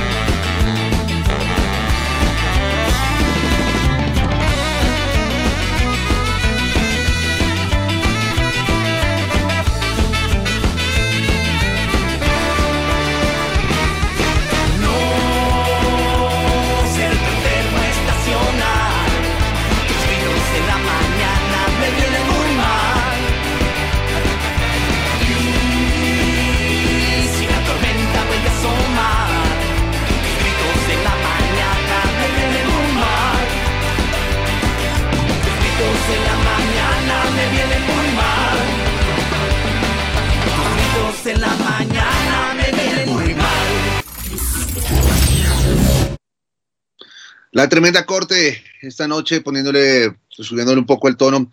¿En qué va la tremenda corte? Cuéntanos, ¿en ¿qué están, qué andan en este momento? Disco, sencillo, ponnos un poco ahí eh, al, al corriente. Bueno, el fin de semana vamos a grabar este el videoclip del, del que va a ser el próximo sencillo. Ya está grabado, es un tema instrumental. Este empezamos a tocar el próximo 17 de julio, tenemos ya varias fechas, ¿no? El 14 de agosto, el 10 el 18 de agosto. Este, el 14 de agosto va a ser en el Teatro Ángela Peralta, es un evento al aire libre. Este, con las medidas, ¿no? Es un teatro y, y- y se puede operar con de, de una manera donde sientas a dos, espacio, otros dos, la fila de, de enfrente y la de atrasera están vacías, entonces, pues es una manera diferente de vivir los conciertos, ¿no? Generalmente nos gusta que haya pogo, ¿no? Que haya el slam y, y que toda la banda salte y sentir el sudor, pero pues bueno, hay que hacer las cosas de esta manera.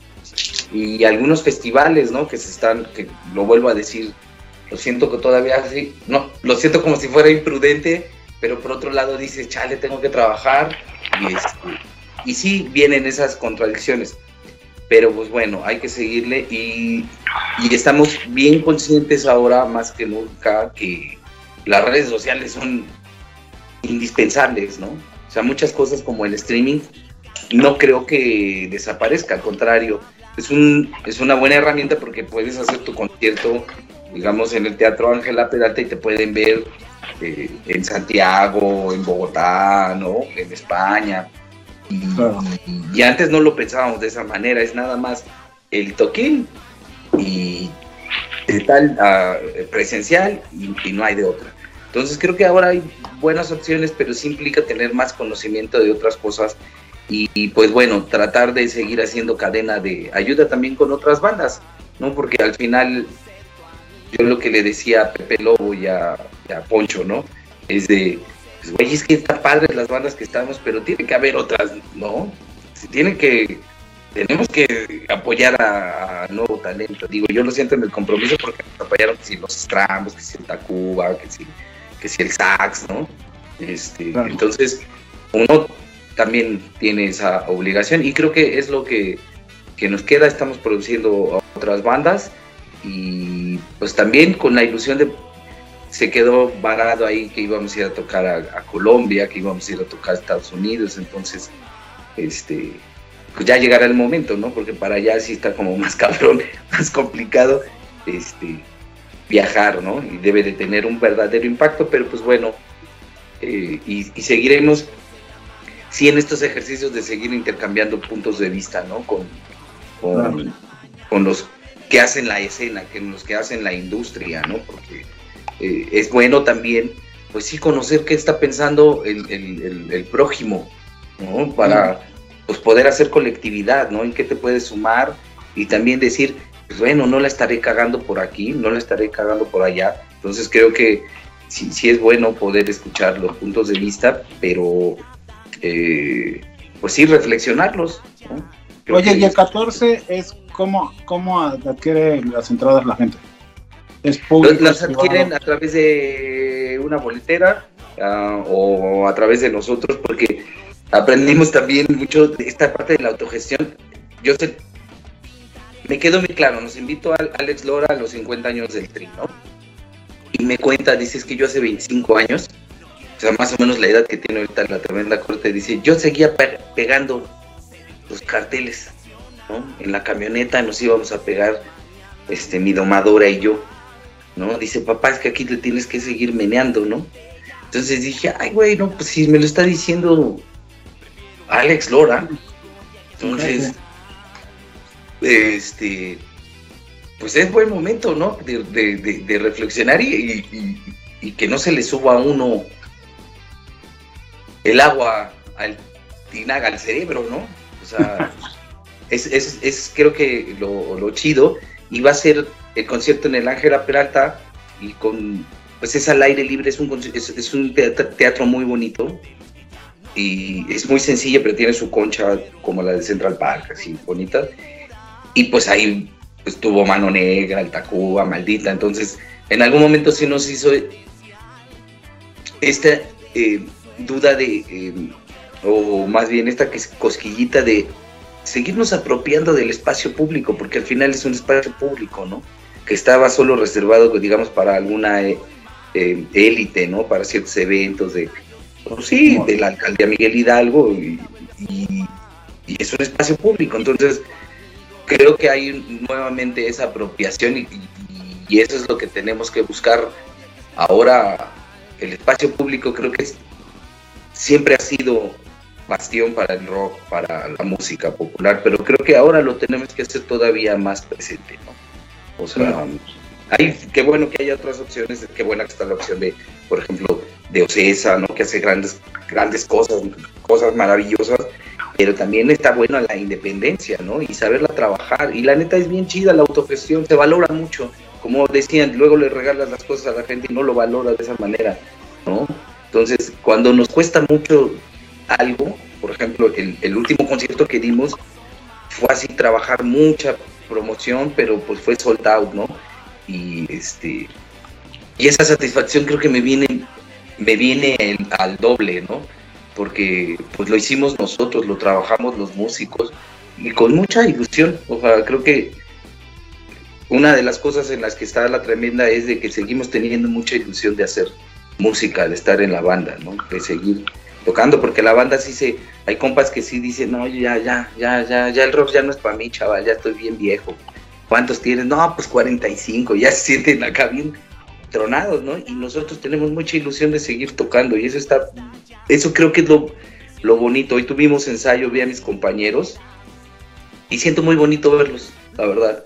Este, porque a veces en las bandas pasa de, ah, ya voy a ver este cabrón otra vez y, y ahí es cuando se pudre la música, ¿no? y no solo en las bandas, a veces entre los colegas también, güey. Sí, sí, sí. pero, en este caso a veces la banda, pues, híjole, pues no hay maneras de que luego lo evitemos. Y la neta, creo que los integrantes debemos de tener un, ambiente, como digamos, en, para crear, para darle un buen rato a la gente, ¿no? Creo que al final de cuentas eso es lo que, si atrás pasan cosas, uno tiene que salir así, ¿no? Sonriente, mientras el mundo se esté cayendo atrás. Tú tienes que salir así, entonces, este, pues, con esa, yo creo que esa es la, nos queda esa reflexión. Sí, también hay gente que no le cayó el 20 y que, como si nada hubiera pasado, eso también es triste, pero no es toda la gente, ¿no? Sigo teniendo, soy a veces un poco romántico y tengo la fe de que puede cambiar, las cosas pueden cambiar, pero pues la tiene, uno tiene que activar, accionar, ¿no? No, no, no puede hacer nada, como, como decía Paco, ¿no? Pues no, no me, me, caga lo que ponen en el reactor porque no ponen todo lo que deberían de poner, pero ¿por qué no hacemos uso del defensor de las audiencias, ¿no? Tal cual. Y entonces, creo que todo el mundo estaría, pero no nos damos a la tarea ni de conocer cómo, qué es esa figura, qué, cómo nos puede ayudar, ¿no? Y la neta nada más aventamos la piedra y escondemos la mano. Entonces, creo que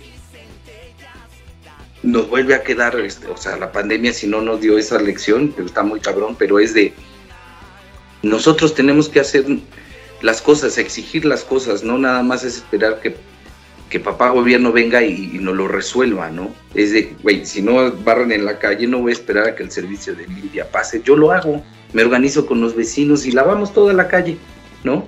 Ya lo hemos hecho, nos hemos juntado para ir a barrer colonias. Y yo hasta digo, chale, al principio decía, ¿por qué tenemos que hacer eso? Pero no, si encuentras empatía con la gente, entonces te vas juntando con una banda, con una pandilla que piensa igual que tú, y entonces de repente terminas haciendo toquines, terminas haciendo colecta, y terminas eh, cansado, claro, sí, pero con mucha satisfacción de haber podido hacer algo, ¿no? Entonces, pues yo creo que debemos, la industria sí debe de estar unida en el buen sentido, este, y, y tratar de que nos vaya bien a todos, ¿no? va a haber el va a haber las cosas personales, pero, pero pues bueno, si, yo, les decía a mis compañeros del SCA, es que hay que tener bien claro que si hacemos festivales juntos, neta jalamos un chingo de, banda, o sea, pero lo tenemos que hacer entre nosotros y trabajarlo entre nosotros, porque pues ya no está esa época donde venía el Willy y armaba los toquines, ¿no? O sea, no, ahora lo tenemos que hacer nosotros. Ok. Y de hecho yo ahí aprovecho, ¿no? Para, para, para pasar con Diego, ya que te estamos escuchando con ese tema y es como el tema más amable.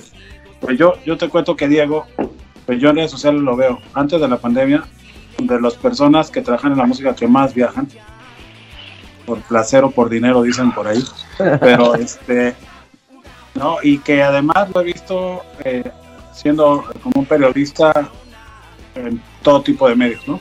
medios muy grandes, medios livianos, eh, y, pero siempre lo he visto muy enfocado al tema de, la música independiente latinoamericana y muy metiéndose fuerte.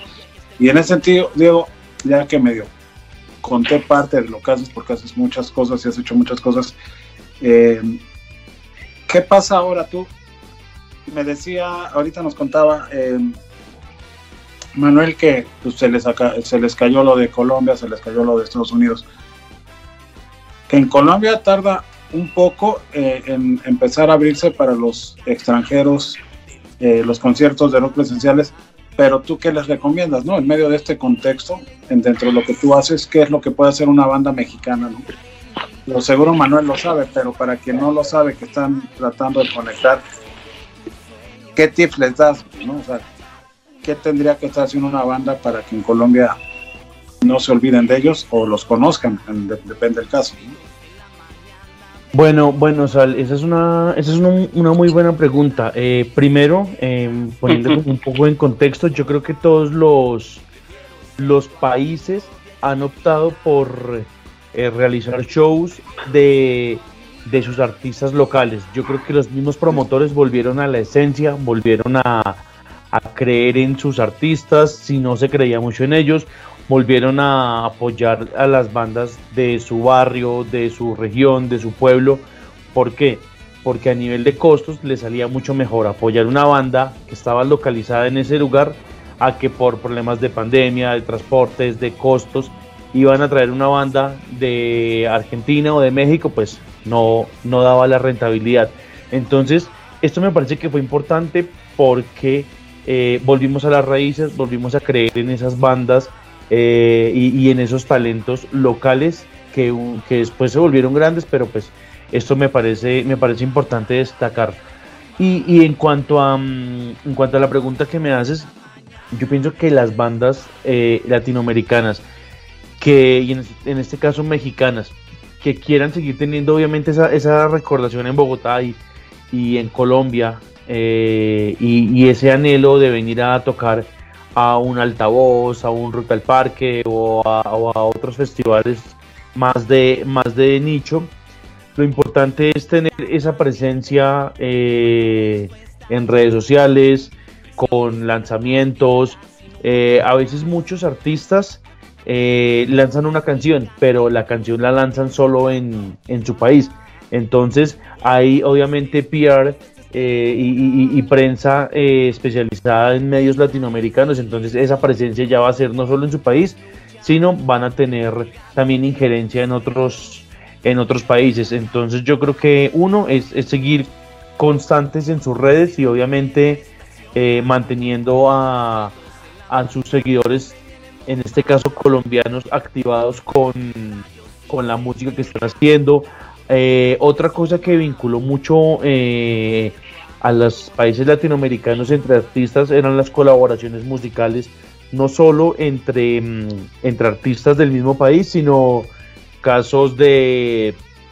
Hay muchas bandas, en este caso Alex de la Severa Matacera, que es una banda de ska muy conocida aquí en Colombia, eh, hizo algunas cosas con una banda de México, pero bueno, ahorita no, no, no lo recuerdo, pero eso hace parte de, mantener ese vínculo, en este caso entre Colombia y México, para que esas relaciones se sigan fortaleciendo y el día de mañana que ya haya un concierto la gente ya va a conocer que esta canción la hizo un artista mexicano con un colombiano y, van a poder eh, establecer estas relaciones. Entonces las colaboraciones es fundamental los mismos shows eh, y participación en festivales eh, online, aunque ya no hay muchos, pero eh, el tema sigue vigente. Yo creo que, como ahorita decía Germán Villacorta en, en los comentarios, va, va, a mantenerse por lo menos seis meses más.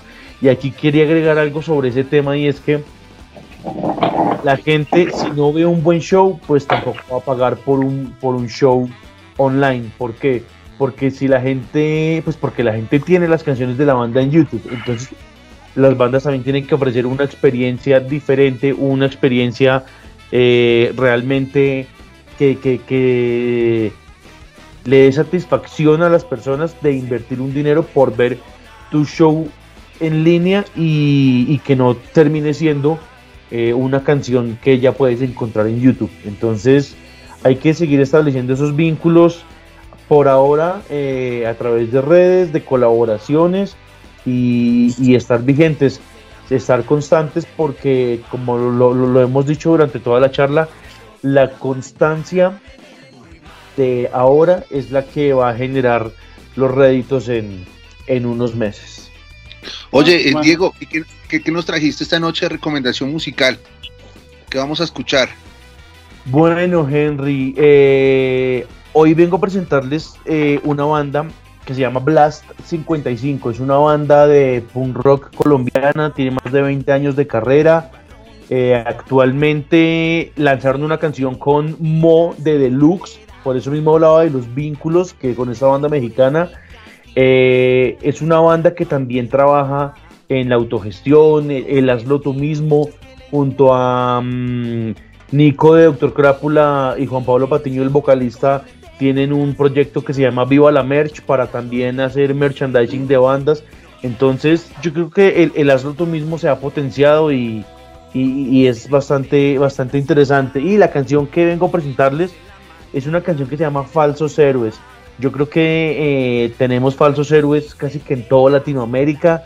Eh, es, es una canción que representa ese inconformismo de casi que de los colombianos hacia esas irregularidades que hay en la política, en las fuerzas de seguridad. Entonces yo creo que eh, al escucharla van a empezar a, sacar sus propios falsos héroes eh, desde donde nos estén escuchando y viendo.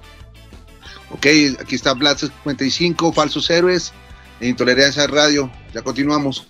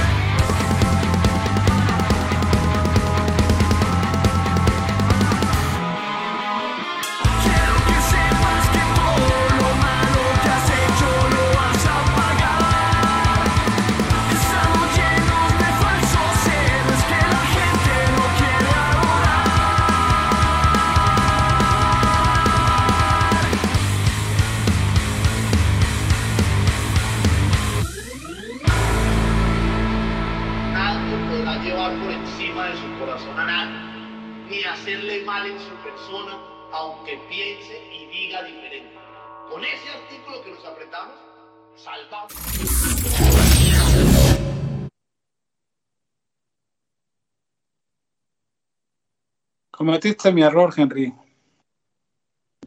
Lo siento, tenía que hacerlo alguien al final, o sea, tiene que suceder. Las 55 falsos héroes. En este bloque ya final, se ha pasado el tiempo rapidísimo.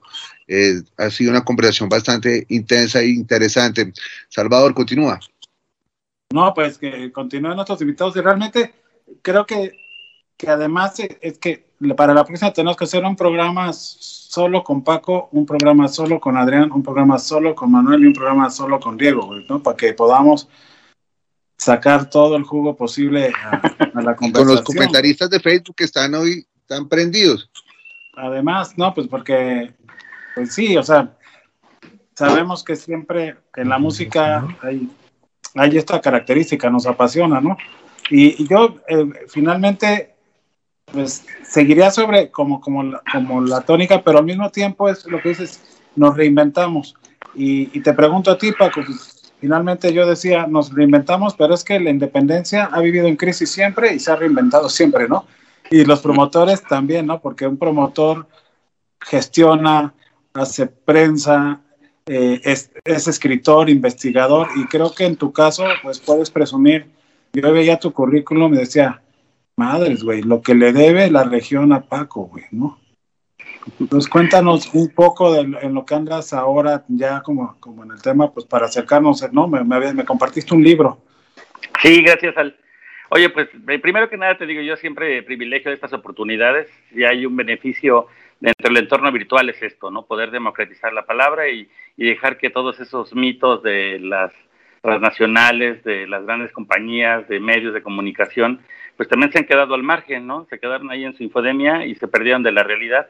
¿no? De quienes le han tomado como el pulso, los que hemos tratado de darle, insisto, visibilidad desde el principio de esta, de esta charla, ¿no? Y sí me da gusto que también esté activado el, el chat, que hay participación, porque eso es lo que retroalimenta, eso es lo que hace que haya ida y vuelta y que no estemos aquí como en las clases virtuales o en el trabajo en casa, que a veces pensamos que estamos aventando un monólogo y no sabemos quién nos está viendo o no, si hay una dinámica ahí de, de interacción, ¿no? Entonces, en ese orden, eh, fíjate, eh, hablamos tanto ahorita de, esta reinvención y todo este rollo, y bueno, yo he tenido la oportunidad de, seguir como la escena local, la escena nacional y por supuesto otras cosas que me llaman la atención a nivel internacional, pero siempre desde el punto de vista como del cultor, ¿no? Después ya del reportero, del responsable de un suplemento, de un programador musical, del director de una estación de radio, de un gestor cultural, o de un servidor público, ¿no? Entonces he tenido como esa oportunidad gracias a la música, como lo llaman el loco, ¿no? O sea, todo esto me ha traído simple y sencillamente el gusto y la pasión por la música, no te das cuenta, pero cuando volteas dices, órale,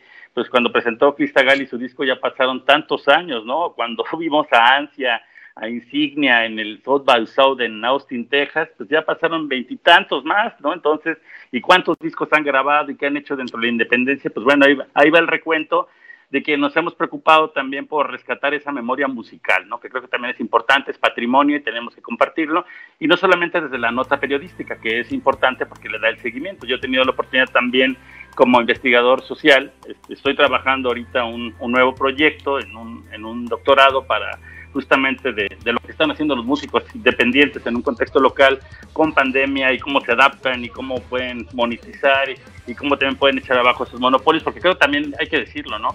A veces como que nos medimos, nos limitamos para que no nos den, para que no nos quiten el pase de prensa, para que no, no nos quiten el acceso y tenemos que tener que hablar bien de ciertas cosas cuando en realidad sabemos que también ese ecosistema ya se agotó ya se agotó y hay otras cosas nuevas que se están generando y que se aplauden y qué bueno, ¿no? Y que se han propiciado a partir de esa independencia, ¿no? O sea, dentro de toda esta magnitud que tiene el Festival Vive Latino, por doy un ejemplo, pues creo que una ala que tiene credibilidad es la Carpitolerante, ¿no? Lo demás es lo mismo, o sea, parece que no hay headliners, o sea, es una hueva ver a, los, a las mismas bandas de siempre, ¿no? Cuando en realidad ya hay otras cosas interesantísimas que se están dando al interior de la República. Muchos grupos sin apoyos ni siquiera de, del Estado, ni mucho menos aquí en Cuernavaca, han tenido oportunidad de hacer sus giras por sus propios recursos, irse a Canadá, a Estados Unidos, a Colombia, a Europa, hacer giras grandes en Europa sin ningún apoyo oficial, más que la autogestión.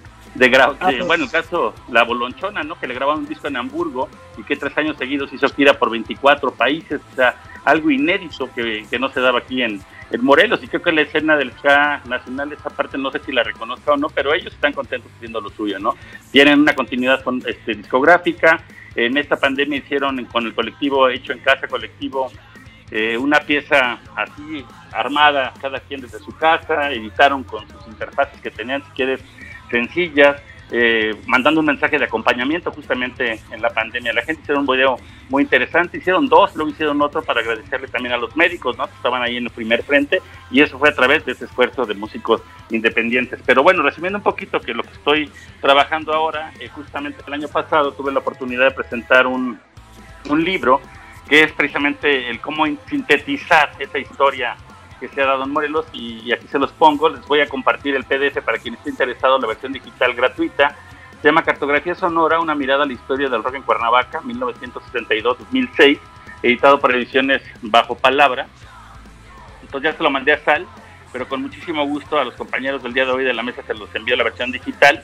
Y la idea de este trabajo, pues es eso, es simplemente darle visibilidad, no percibir un rollo monetario, ni mucho menos, ¿no? Es un trabajo de investigación de años que ahora me obliga porque tiene un apéndice, ¿no? Tiene ahí una entrevista al final que trato de recapitular hasta el 2000, 19, pero bueno, a manera de reseña en una entrevista que me hace Raúl Silva al final como un apéndice en el libro, pero me obliga ahorita a hacer como una segunda parte, ¿no? De lo que ha pasado del 2006 a nuestros días, porque la producción discográfica, al menos en Morelos, creció notablemente, ¿no? Porque se han venido a vivir músicos importantes, productores importantes, y bueno, ahora también Sal ya es vecino de la ciudad de Cuernavaca, eso me da mucho gusto. Entonces, pues bueno, aquí ha estado Carlos Walraven, ha estado Pepe Argil, ha habido mucha gente que ha estado en la escena musical y eso nos da mucho gusto porque nutre, este Carlos Omonte, el fotógrafo, en fin, mucha gente bien interesante dentro de la música. Pero bueno, justamente para resumir un poquito, les digo, ando en esta onda ahora del de, texto, estoy dando clases en la universidad y estoy haciendo un, un proyecto que estoy emprendiendo en este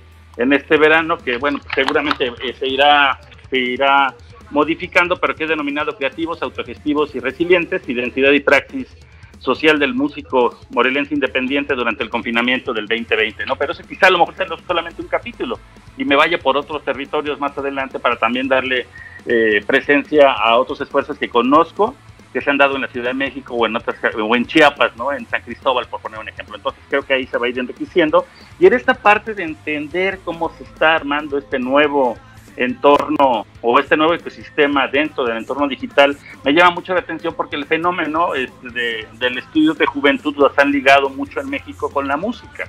Entonces, si ustedes recuerdan, los primeros libros que se hicieron sobre la historia del rock en México, fuera de los Guaraches de Azul de Federico Arana, los editó el, este, el Instituto Mexicano de la Juventud, no sé si recuerden, que sacaron por los territorios del rock de Maritza Ortega Castro Pozo y también sacaron este Blanco y Negro, la historia del ska y sacaron también Oye cómo va, que era el movimiento de Tijuana. Por ahí me orient, por ahí me inspiró esos trabajos de corte capitalino, de corte de Tijuana, ¿no? Por ejemplo, o de la Ciudad de México en el ska o del Estado de México para hacer de, este, hacer esta historia del rock en Cuernavaca, ¿no? Pero fue a partir de vincular un trabajo de socioantropología, de estudios de juventud con música, ¿no? Porque como decía Manuel Loco, pues siempre ha acompañado los movimientos sociales y la condición de juventud a, los acontecimientos históricos en este país.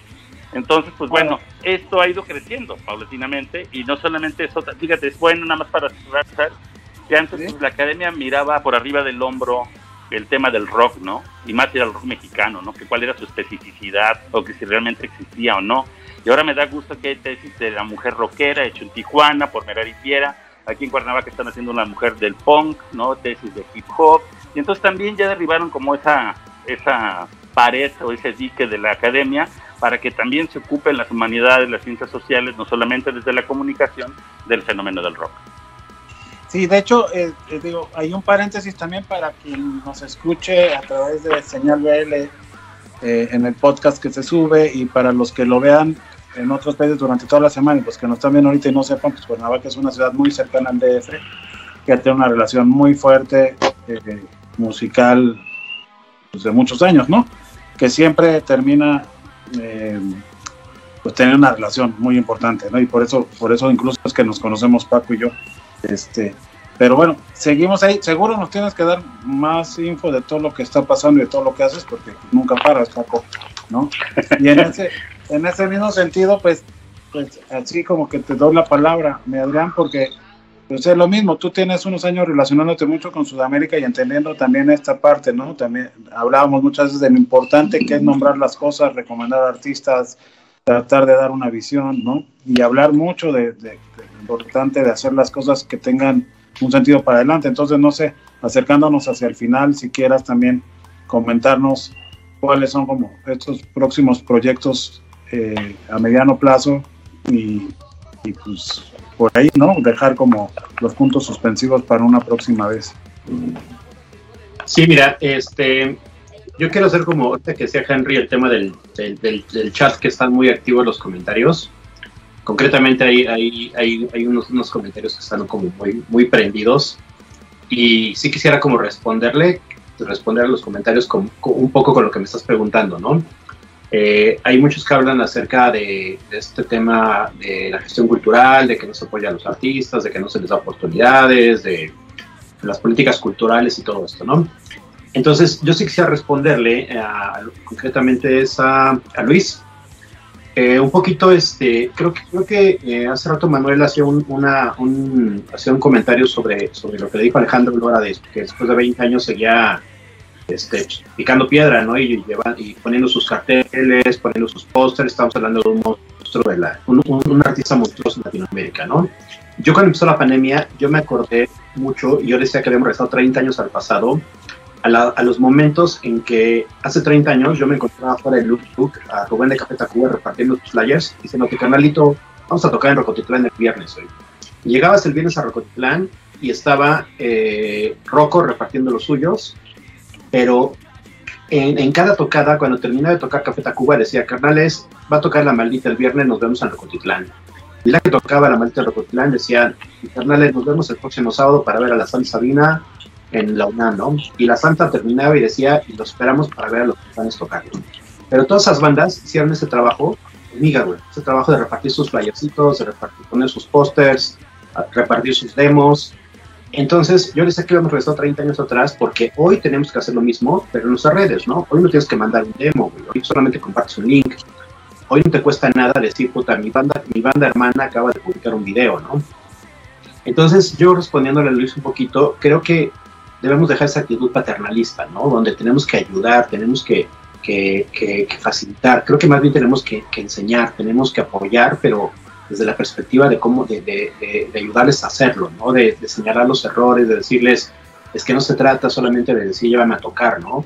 Llévame a tocar ahorita cuando todo el año no hiciste nada, no trabajaste tus redes, no trabajaste tu música, pero saben los espacios si quieres tocar, ¿no? Entonces, no es como que negarles la oportunidad, creo que tienes que darle la oportunidad a proyectos que trabajan, tienes que apoyar a proyectos que trabajan. Si no lo saben hacer, que se acerquen, eh, ayudarlos, explicarles, pero no es como darles las cosas, ¿no?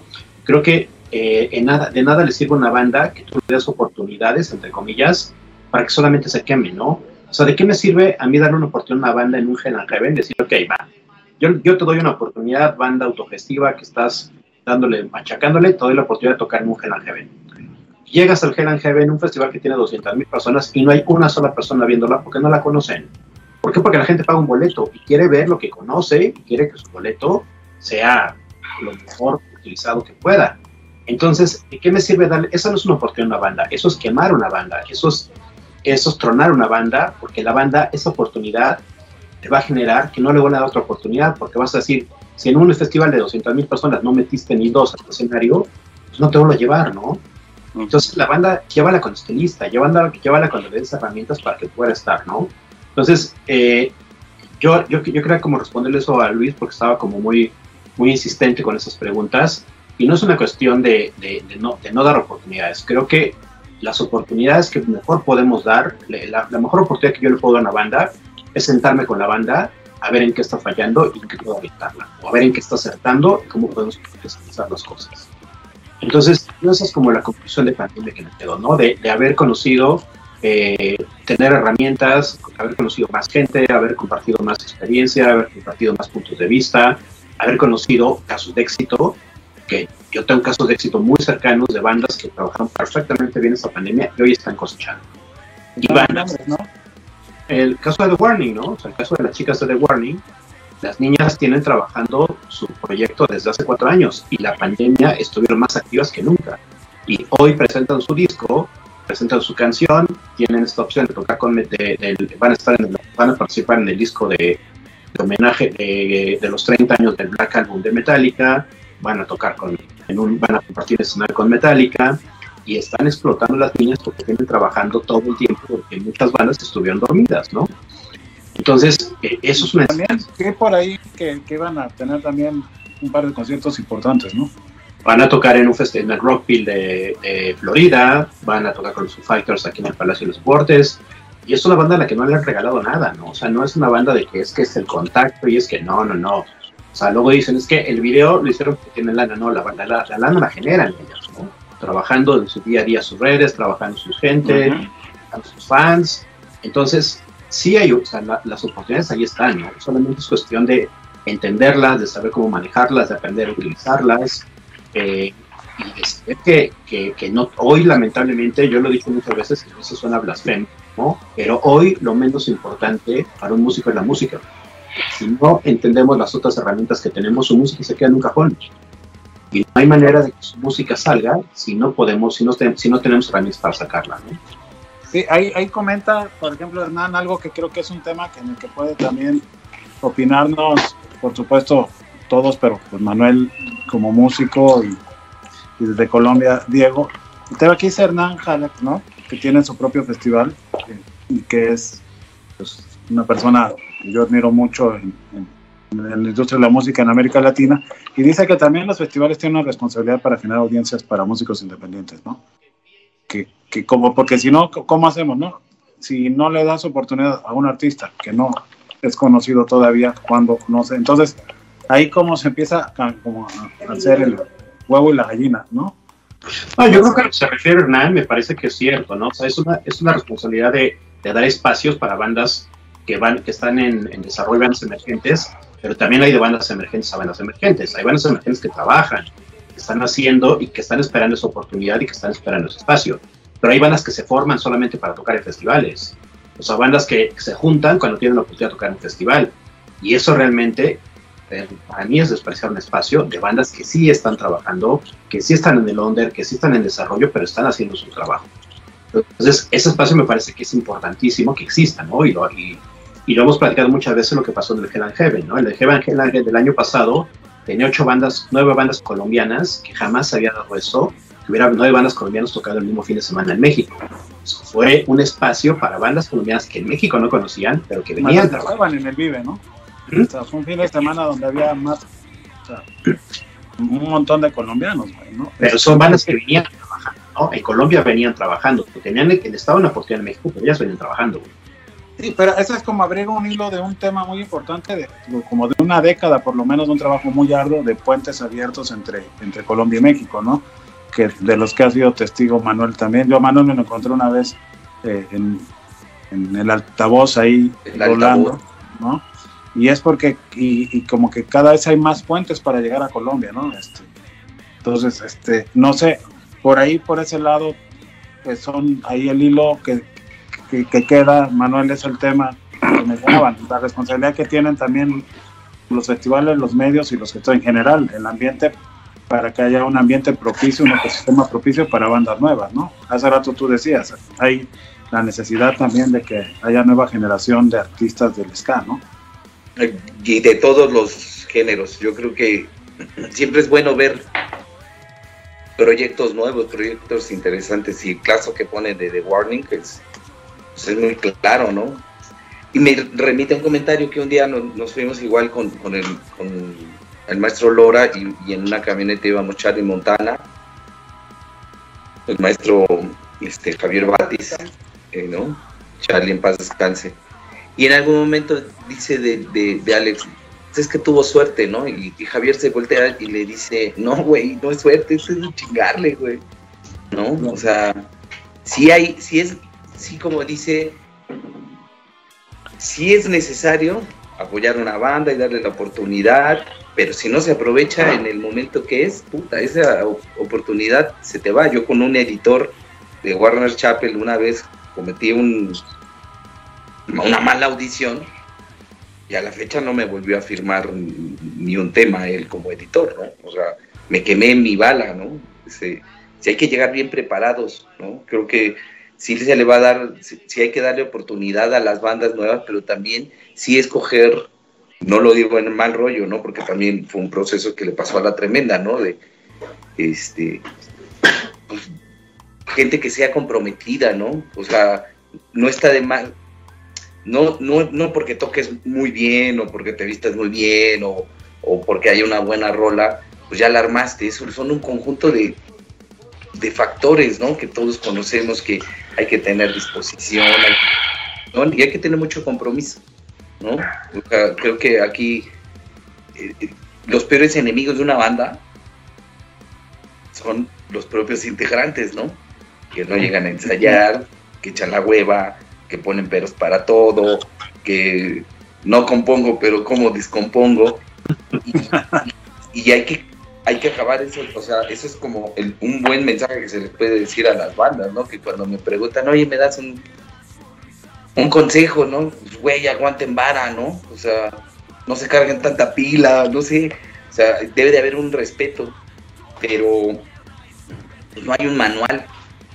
Desgraciadamente las bandas crecemos, o sea, nos hacemos y no hay un manual y no aprendemos a escuchar a las personas que nos dicen, no te vayas por aquí, güey, vete, mira, si te vas así derechito, te ahorras ir a dar la vuelta, pero somos bien hechos y dices, no, yo me voy a dar la vuelta, ¿no? Y en ese inter perdiste mucho tiempo, perdiste lana, perdiste amistades, perdiste integrantes, perdiste todo lo que no tenías que haber perdido. A lo mejor ganas experiencia, pero desgraciadamente el tiempo y las oportunidades pues, no son dos veces, ¿no?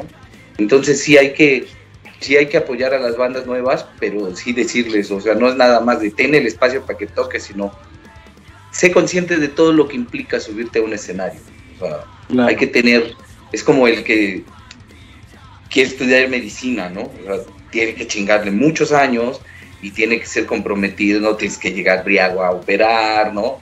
No tienes que llegar pasado a dar consulta, o sea, ese mismo de cosas aplica en la música, pero queremos que nada más sea rock, sexo y drogas, ¿no? Sí hay para todo eso, claro, está chingón, pero todo eso pasa ya que hiciste toda la chamba anterior, ¿no? Porque si buscas esto primero, pues no vamos a llegar a buen puerto, ¿no? Pues nos vamos a quemar las oportunidades. Eh, pero creo que y eso sí me queda muy claro que sí hay que apoyar nuevos talentos, ¿no? Porque también es una retroalimentación. Creo que sí es, es, padre ver nuevos proyectos, ¿no? O sea, que te, que te pueda sorprender. Ay, mira qué chingón tocan. Ay, mira qué padre canción. Ay, mira qué bien están haciendo las cosas en sus redes sociales. Y la neta, no tener envidia, ¿no? Creo que también es mucho de lo que pasa en, el, en la música. Pues la envidia y, y, y eso nubla tu visión entonces ya no te permite actuar, güey, o sea, hay que ver lo que hace el de enfrente, pero, pero no, no en ese sentido, ¿no? De, de, envidiarlo, sino más bien, oh, ok, voy a y algo así, ¿qué puedo yo copiar de mi prójimo? No sé, el panteón o de, los... O, la otra, también. del panteón o de los decadentes, es que son bien organizados y bien dedicados, bien serios para trabajar, ¿no? Entonces hay que copiar esas partes, no nada más no nada más fusilarse las rolas o copiarse las ideas, ¿no? Sino ver lo bueno que están haciendo. Claro, lo que creo que también estaría bien importante, ¿no? Y eso es algo como, ya estamos llegando como al cierre del programa, ¿no? Es, es el tema de cómo lograr a veces en México lo que ya en Colombia eh, tiene mucho tiempo que, da, que rinde muchos frutos, que es el tema para las bandas emergentes, ¿no? como el tema de las convocatorias, cómo tienen fuerza en Colombia las convocatorias de los festivales, güey, Rock Parque, Altavoz, Fiura, eh, Galeras, en fin. Puede haber una lista enorme, estoy dejando pasar como, como muchos nombres de festivales, ¿no? Y casi todas las ciudades tienen, eh, Ibagué tiene, Manizales tiene. Y en eso nos puede contar eh, esa parte, eh, Diego, porque yo cuando fui a Colombia la primera vez, una de las cosas que me impactó es lo organizada que están las escenas en ese sentido, ¿no? En el, el uso de no dejar desiertas las convocatorias, ¿no? De que le entran, pero con ganas. Eh, así es, Salvador. Yo pienso que, que todo viene siendo prueba y error. Yo creo que hace mucho tiempo muchas bandas se quedaban de unas audiciones de Rock al Parque o de altavoz porque las personas no sabían diligenciar un formulario y se quedaban y decían, bueno, el otro año vamos a aprender. Y ya para la siguiente convocatoria ya iban aprendiendo a mejorar cómo diligenciar un formulario, que eso no lo debería hacer la banda, pero pues como una banda no tiene el presupuesto para tener 20 personas a su alrededor, tienen que aprender a hacer diferentes labores, hacer redes sociales, hacer merchandising, estar pendiente de las convocatorias, leerlas, firmarlas, sacar eh, papeleo, todo eso. Entonces esa punta de prueba y error que que los artistas han, han aprendido que, que esas convocatorias son positivas. ¿Por qué? Porque también los artistas se dieron cuenta que hay recursos y que esos son recursos del Estado y que no, y que no es que no los estén regalando. Son impuestos que el pueblo paga y que una parte de ese dinero se destina para convocatorias para la cultura, para el arte, para la música y eh, se han dado cuenta que se pueden ganar muchas personas dicen yo no participo porque siempre se quedan las mismas bandas con las mismas convocatorias. No, ahí es que saber cómo diligenciar estas convocatorias para tener éxito. Por eso al comienzo se hablaba de sí, Rock al Parque, Altavoz, pero estos mismos festivales eh, han ido educando o, los, o los directores de festivales de, otros, de otras ciudades han ido aprendiendo lo que han hecho los grandes para ir haciendo mejoras en, en sus zonas. Ejemplo, el Fiura con Javi, el Galeras Rock en Pasto, el Ibagué Ciudad Rock, el Miche Rock Festival en Barranquilla, eh, algunos eventos que se hacen en Boyacá. Entonces, como que eh, es un tema de prueba de error y, de organización. Y para cerrar, quería complementar un, un, poquito el tema anterior y es que qué deben hacer las bandas, los empresarios de conciertos y los mismos medios. Yo creo que todos tenemos que trabajar en la construcción de públicos.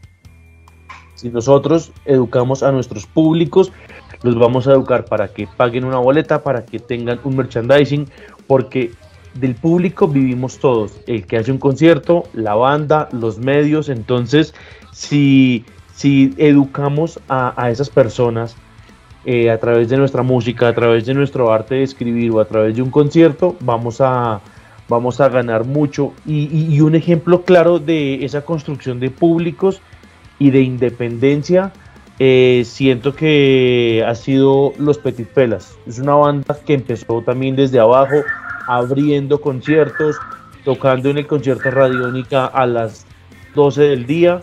A los 3 años tocaban a las 4 de la tarde y 5 años más tarde cerraban el show, como por, por poner un ejemplo. Entonces esto da ejemplo de que la constancia y el trabajo día a día va dando los resultados y, ya mismo te van a llamar para festivales y para conquistar otros territorios como México porque siento que, allá también les está empezando a ir bien y a ellos tampoco les han regalado nada, ha sido trabajo en equipo y, y en creerse el cuento, las bandas tienen que creerse que si son buenas tienen que seguir adelante y que no tienen que depender de una disquera o de un inversionista para sacar sus proyectos adelante.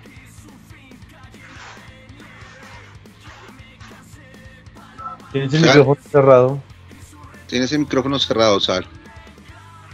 Sí, perdón, es que les decía que yo pues me quedo todavía con ganas de, que nos sigan prestando muchas cosas, pero ya llegamos como, al final del programa y, quisiera como, pues bueno, eh, decirles que están aquí las pues, abiertas la pantalla para que volvamos a vernos pronto y, decirles, bueno, si se les quedó algo que decir, alguien a quien saludar, alguna recomendación, alguna cosa, pues este es el momento.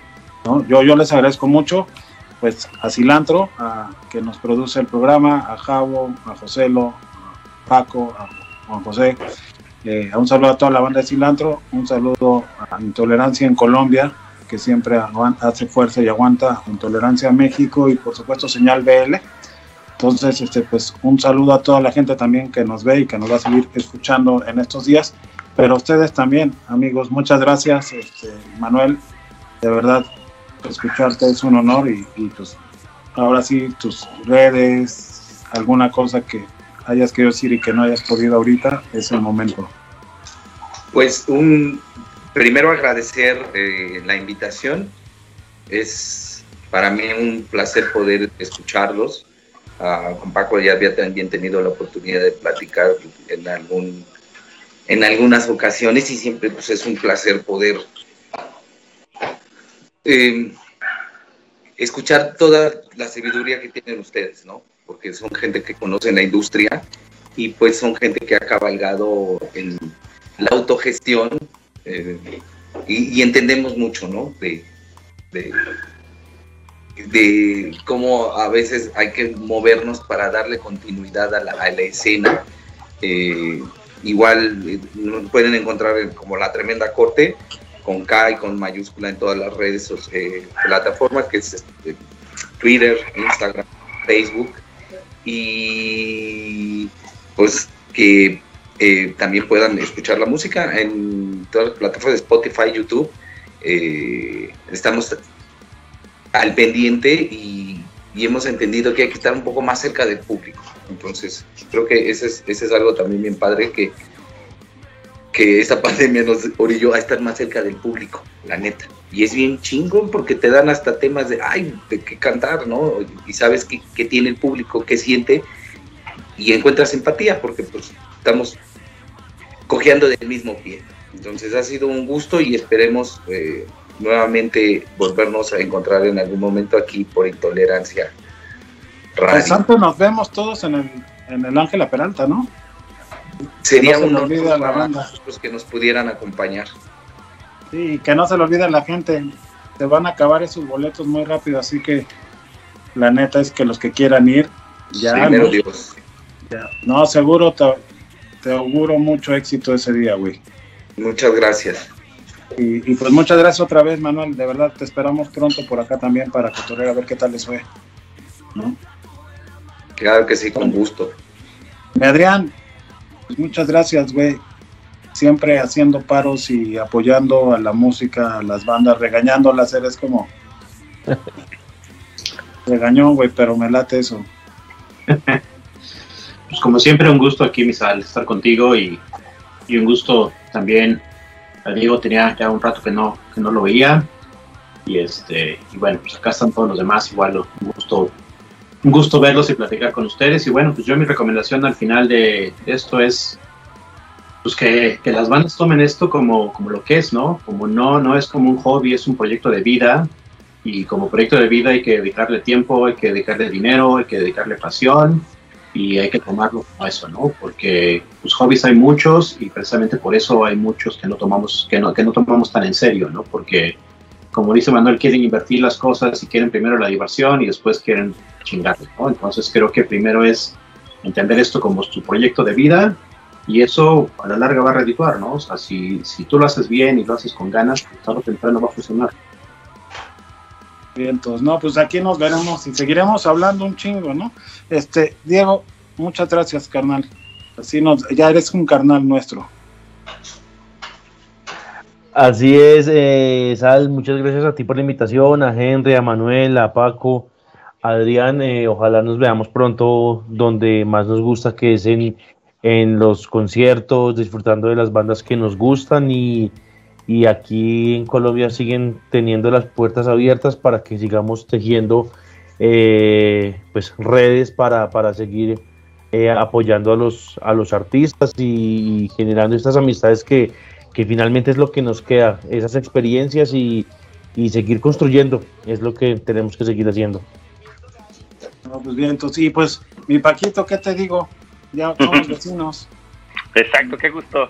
Qué gusto Pues bueno, un abrazo a todos. Eh, Adrián, Diego, Manuel Loco, Henry, por supuesto, a la gente de, de Cilantro. Y bueno, creo que la reflexión que comenta Diego de que hay que construir, yo creo que sí hay que ser, por supuesto, enérgico, hay que poner también el dedo en la llaga, hay que señalar también y hay que también reiterar cuando hay un esfuerzo, hay un trabajo, pero también evidenciar otras cosas que lamentablemente se han convertido en malos hábitos que han estado en detrimento del crecimiento del rock y de la escena en nuestro país. Pero eso sí, nos queda súper claro que a partir de, de, esta realidad o de esta nueva normalidad, los músicos se han visto forzados ¿no? a desarrollar nuevas estrategias de vinculación y supervivencia, aunque en realidad todavía creo que estamos eh, configurando estas estrategias creativas sólidas con respecto a familiarizarse ya bien con el entorno digital. Un abrazo para todos y espero que pues, coincidamos muy pronto y no dejen de de echarle el ojo también a lo que está pasando en el interior, ¿no? En las escenas aquí en la República Mexicana, porque hay cosas muy, muy interesantes.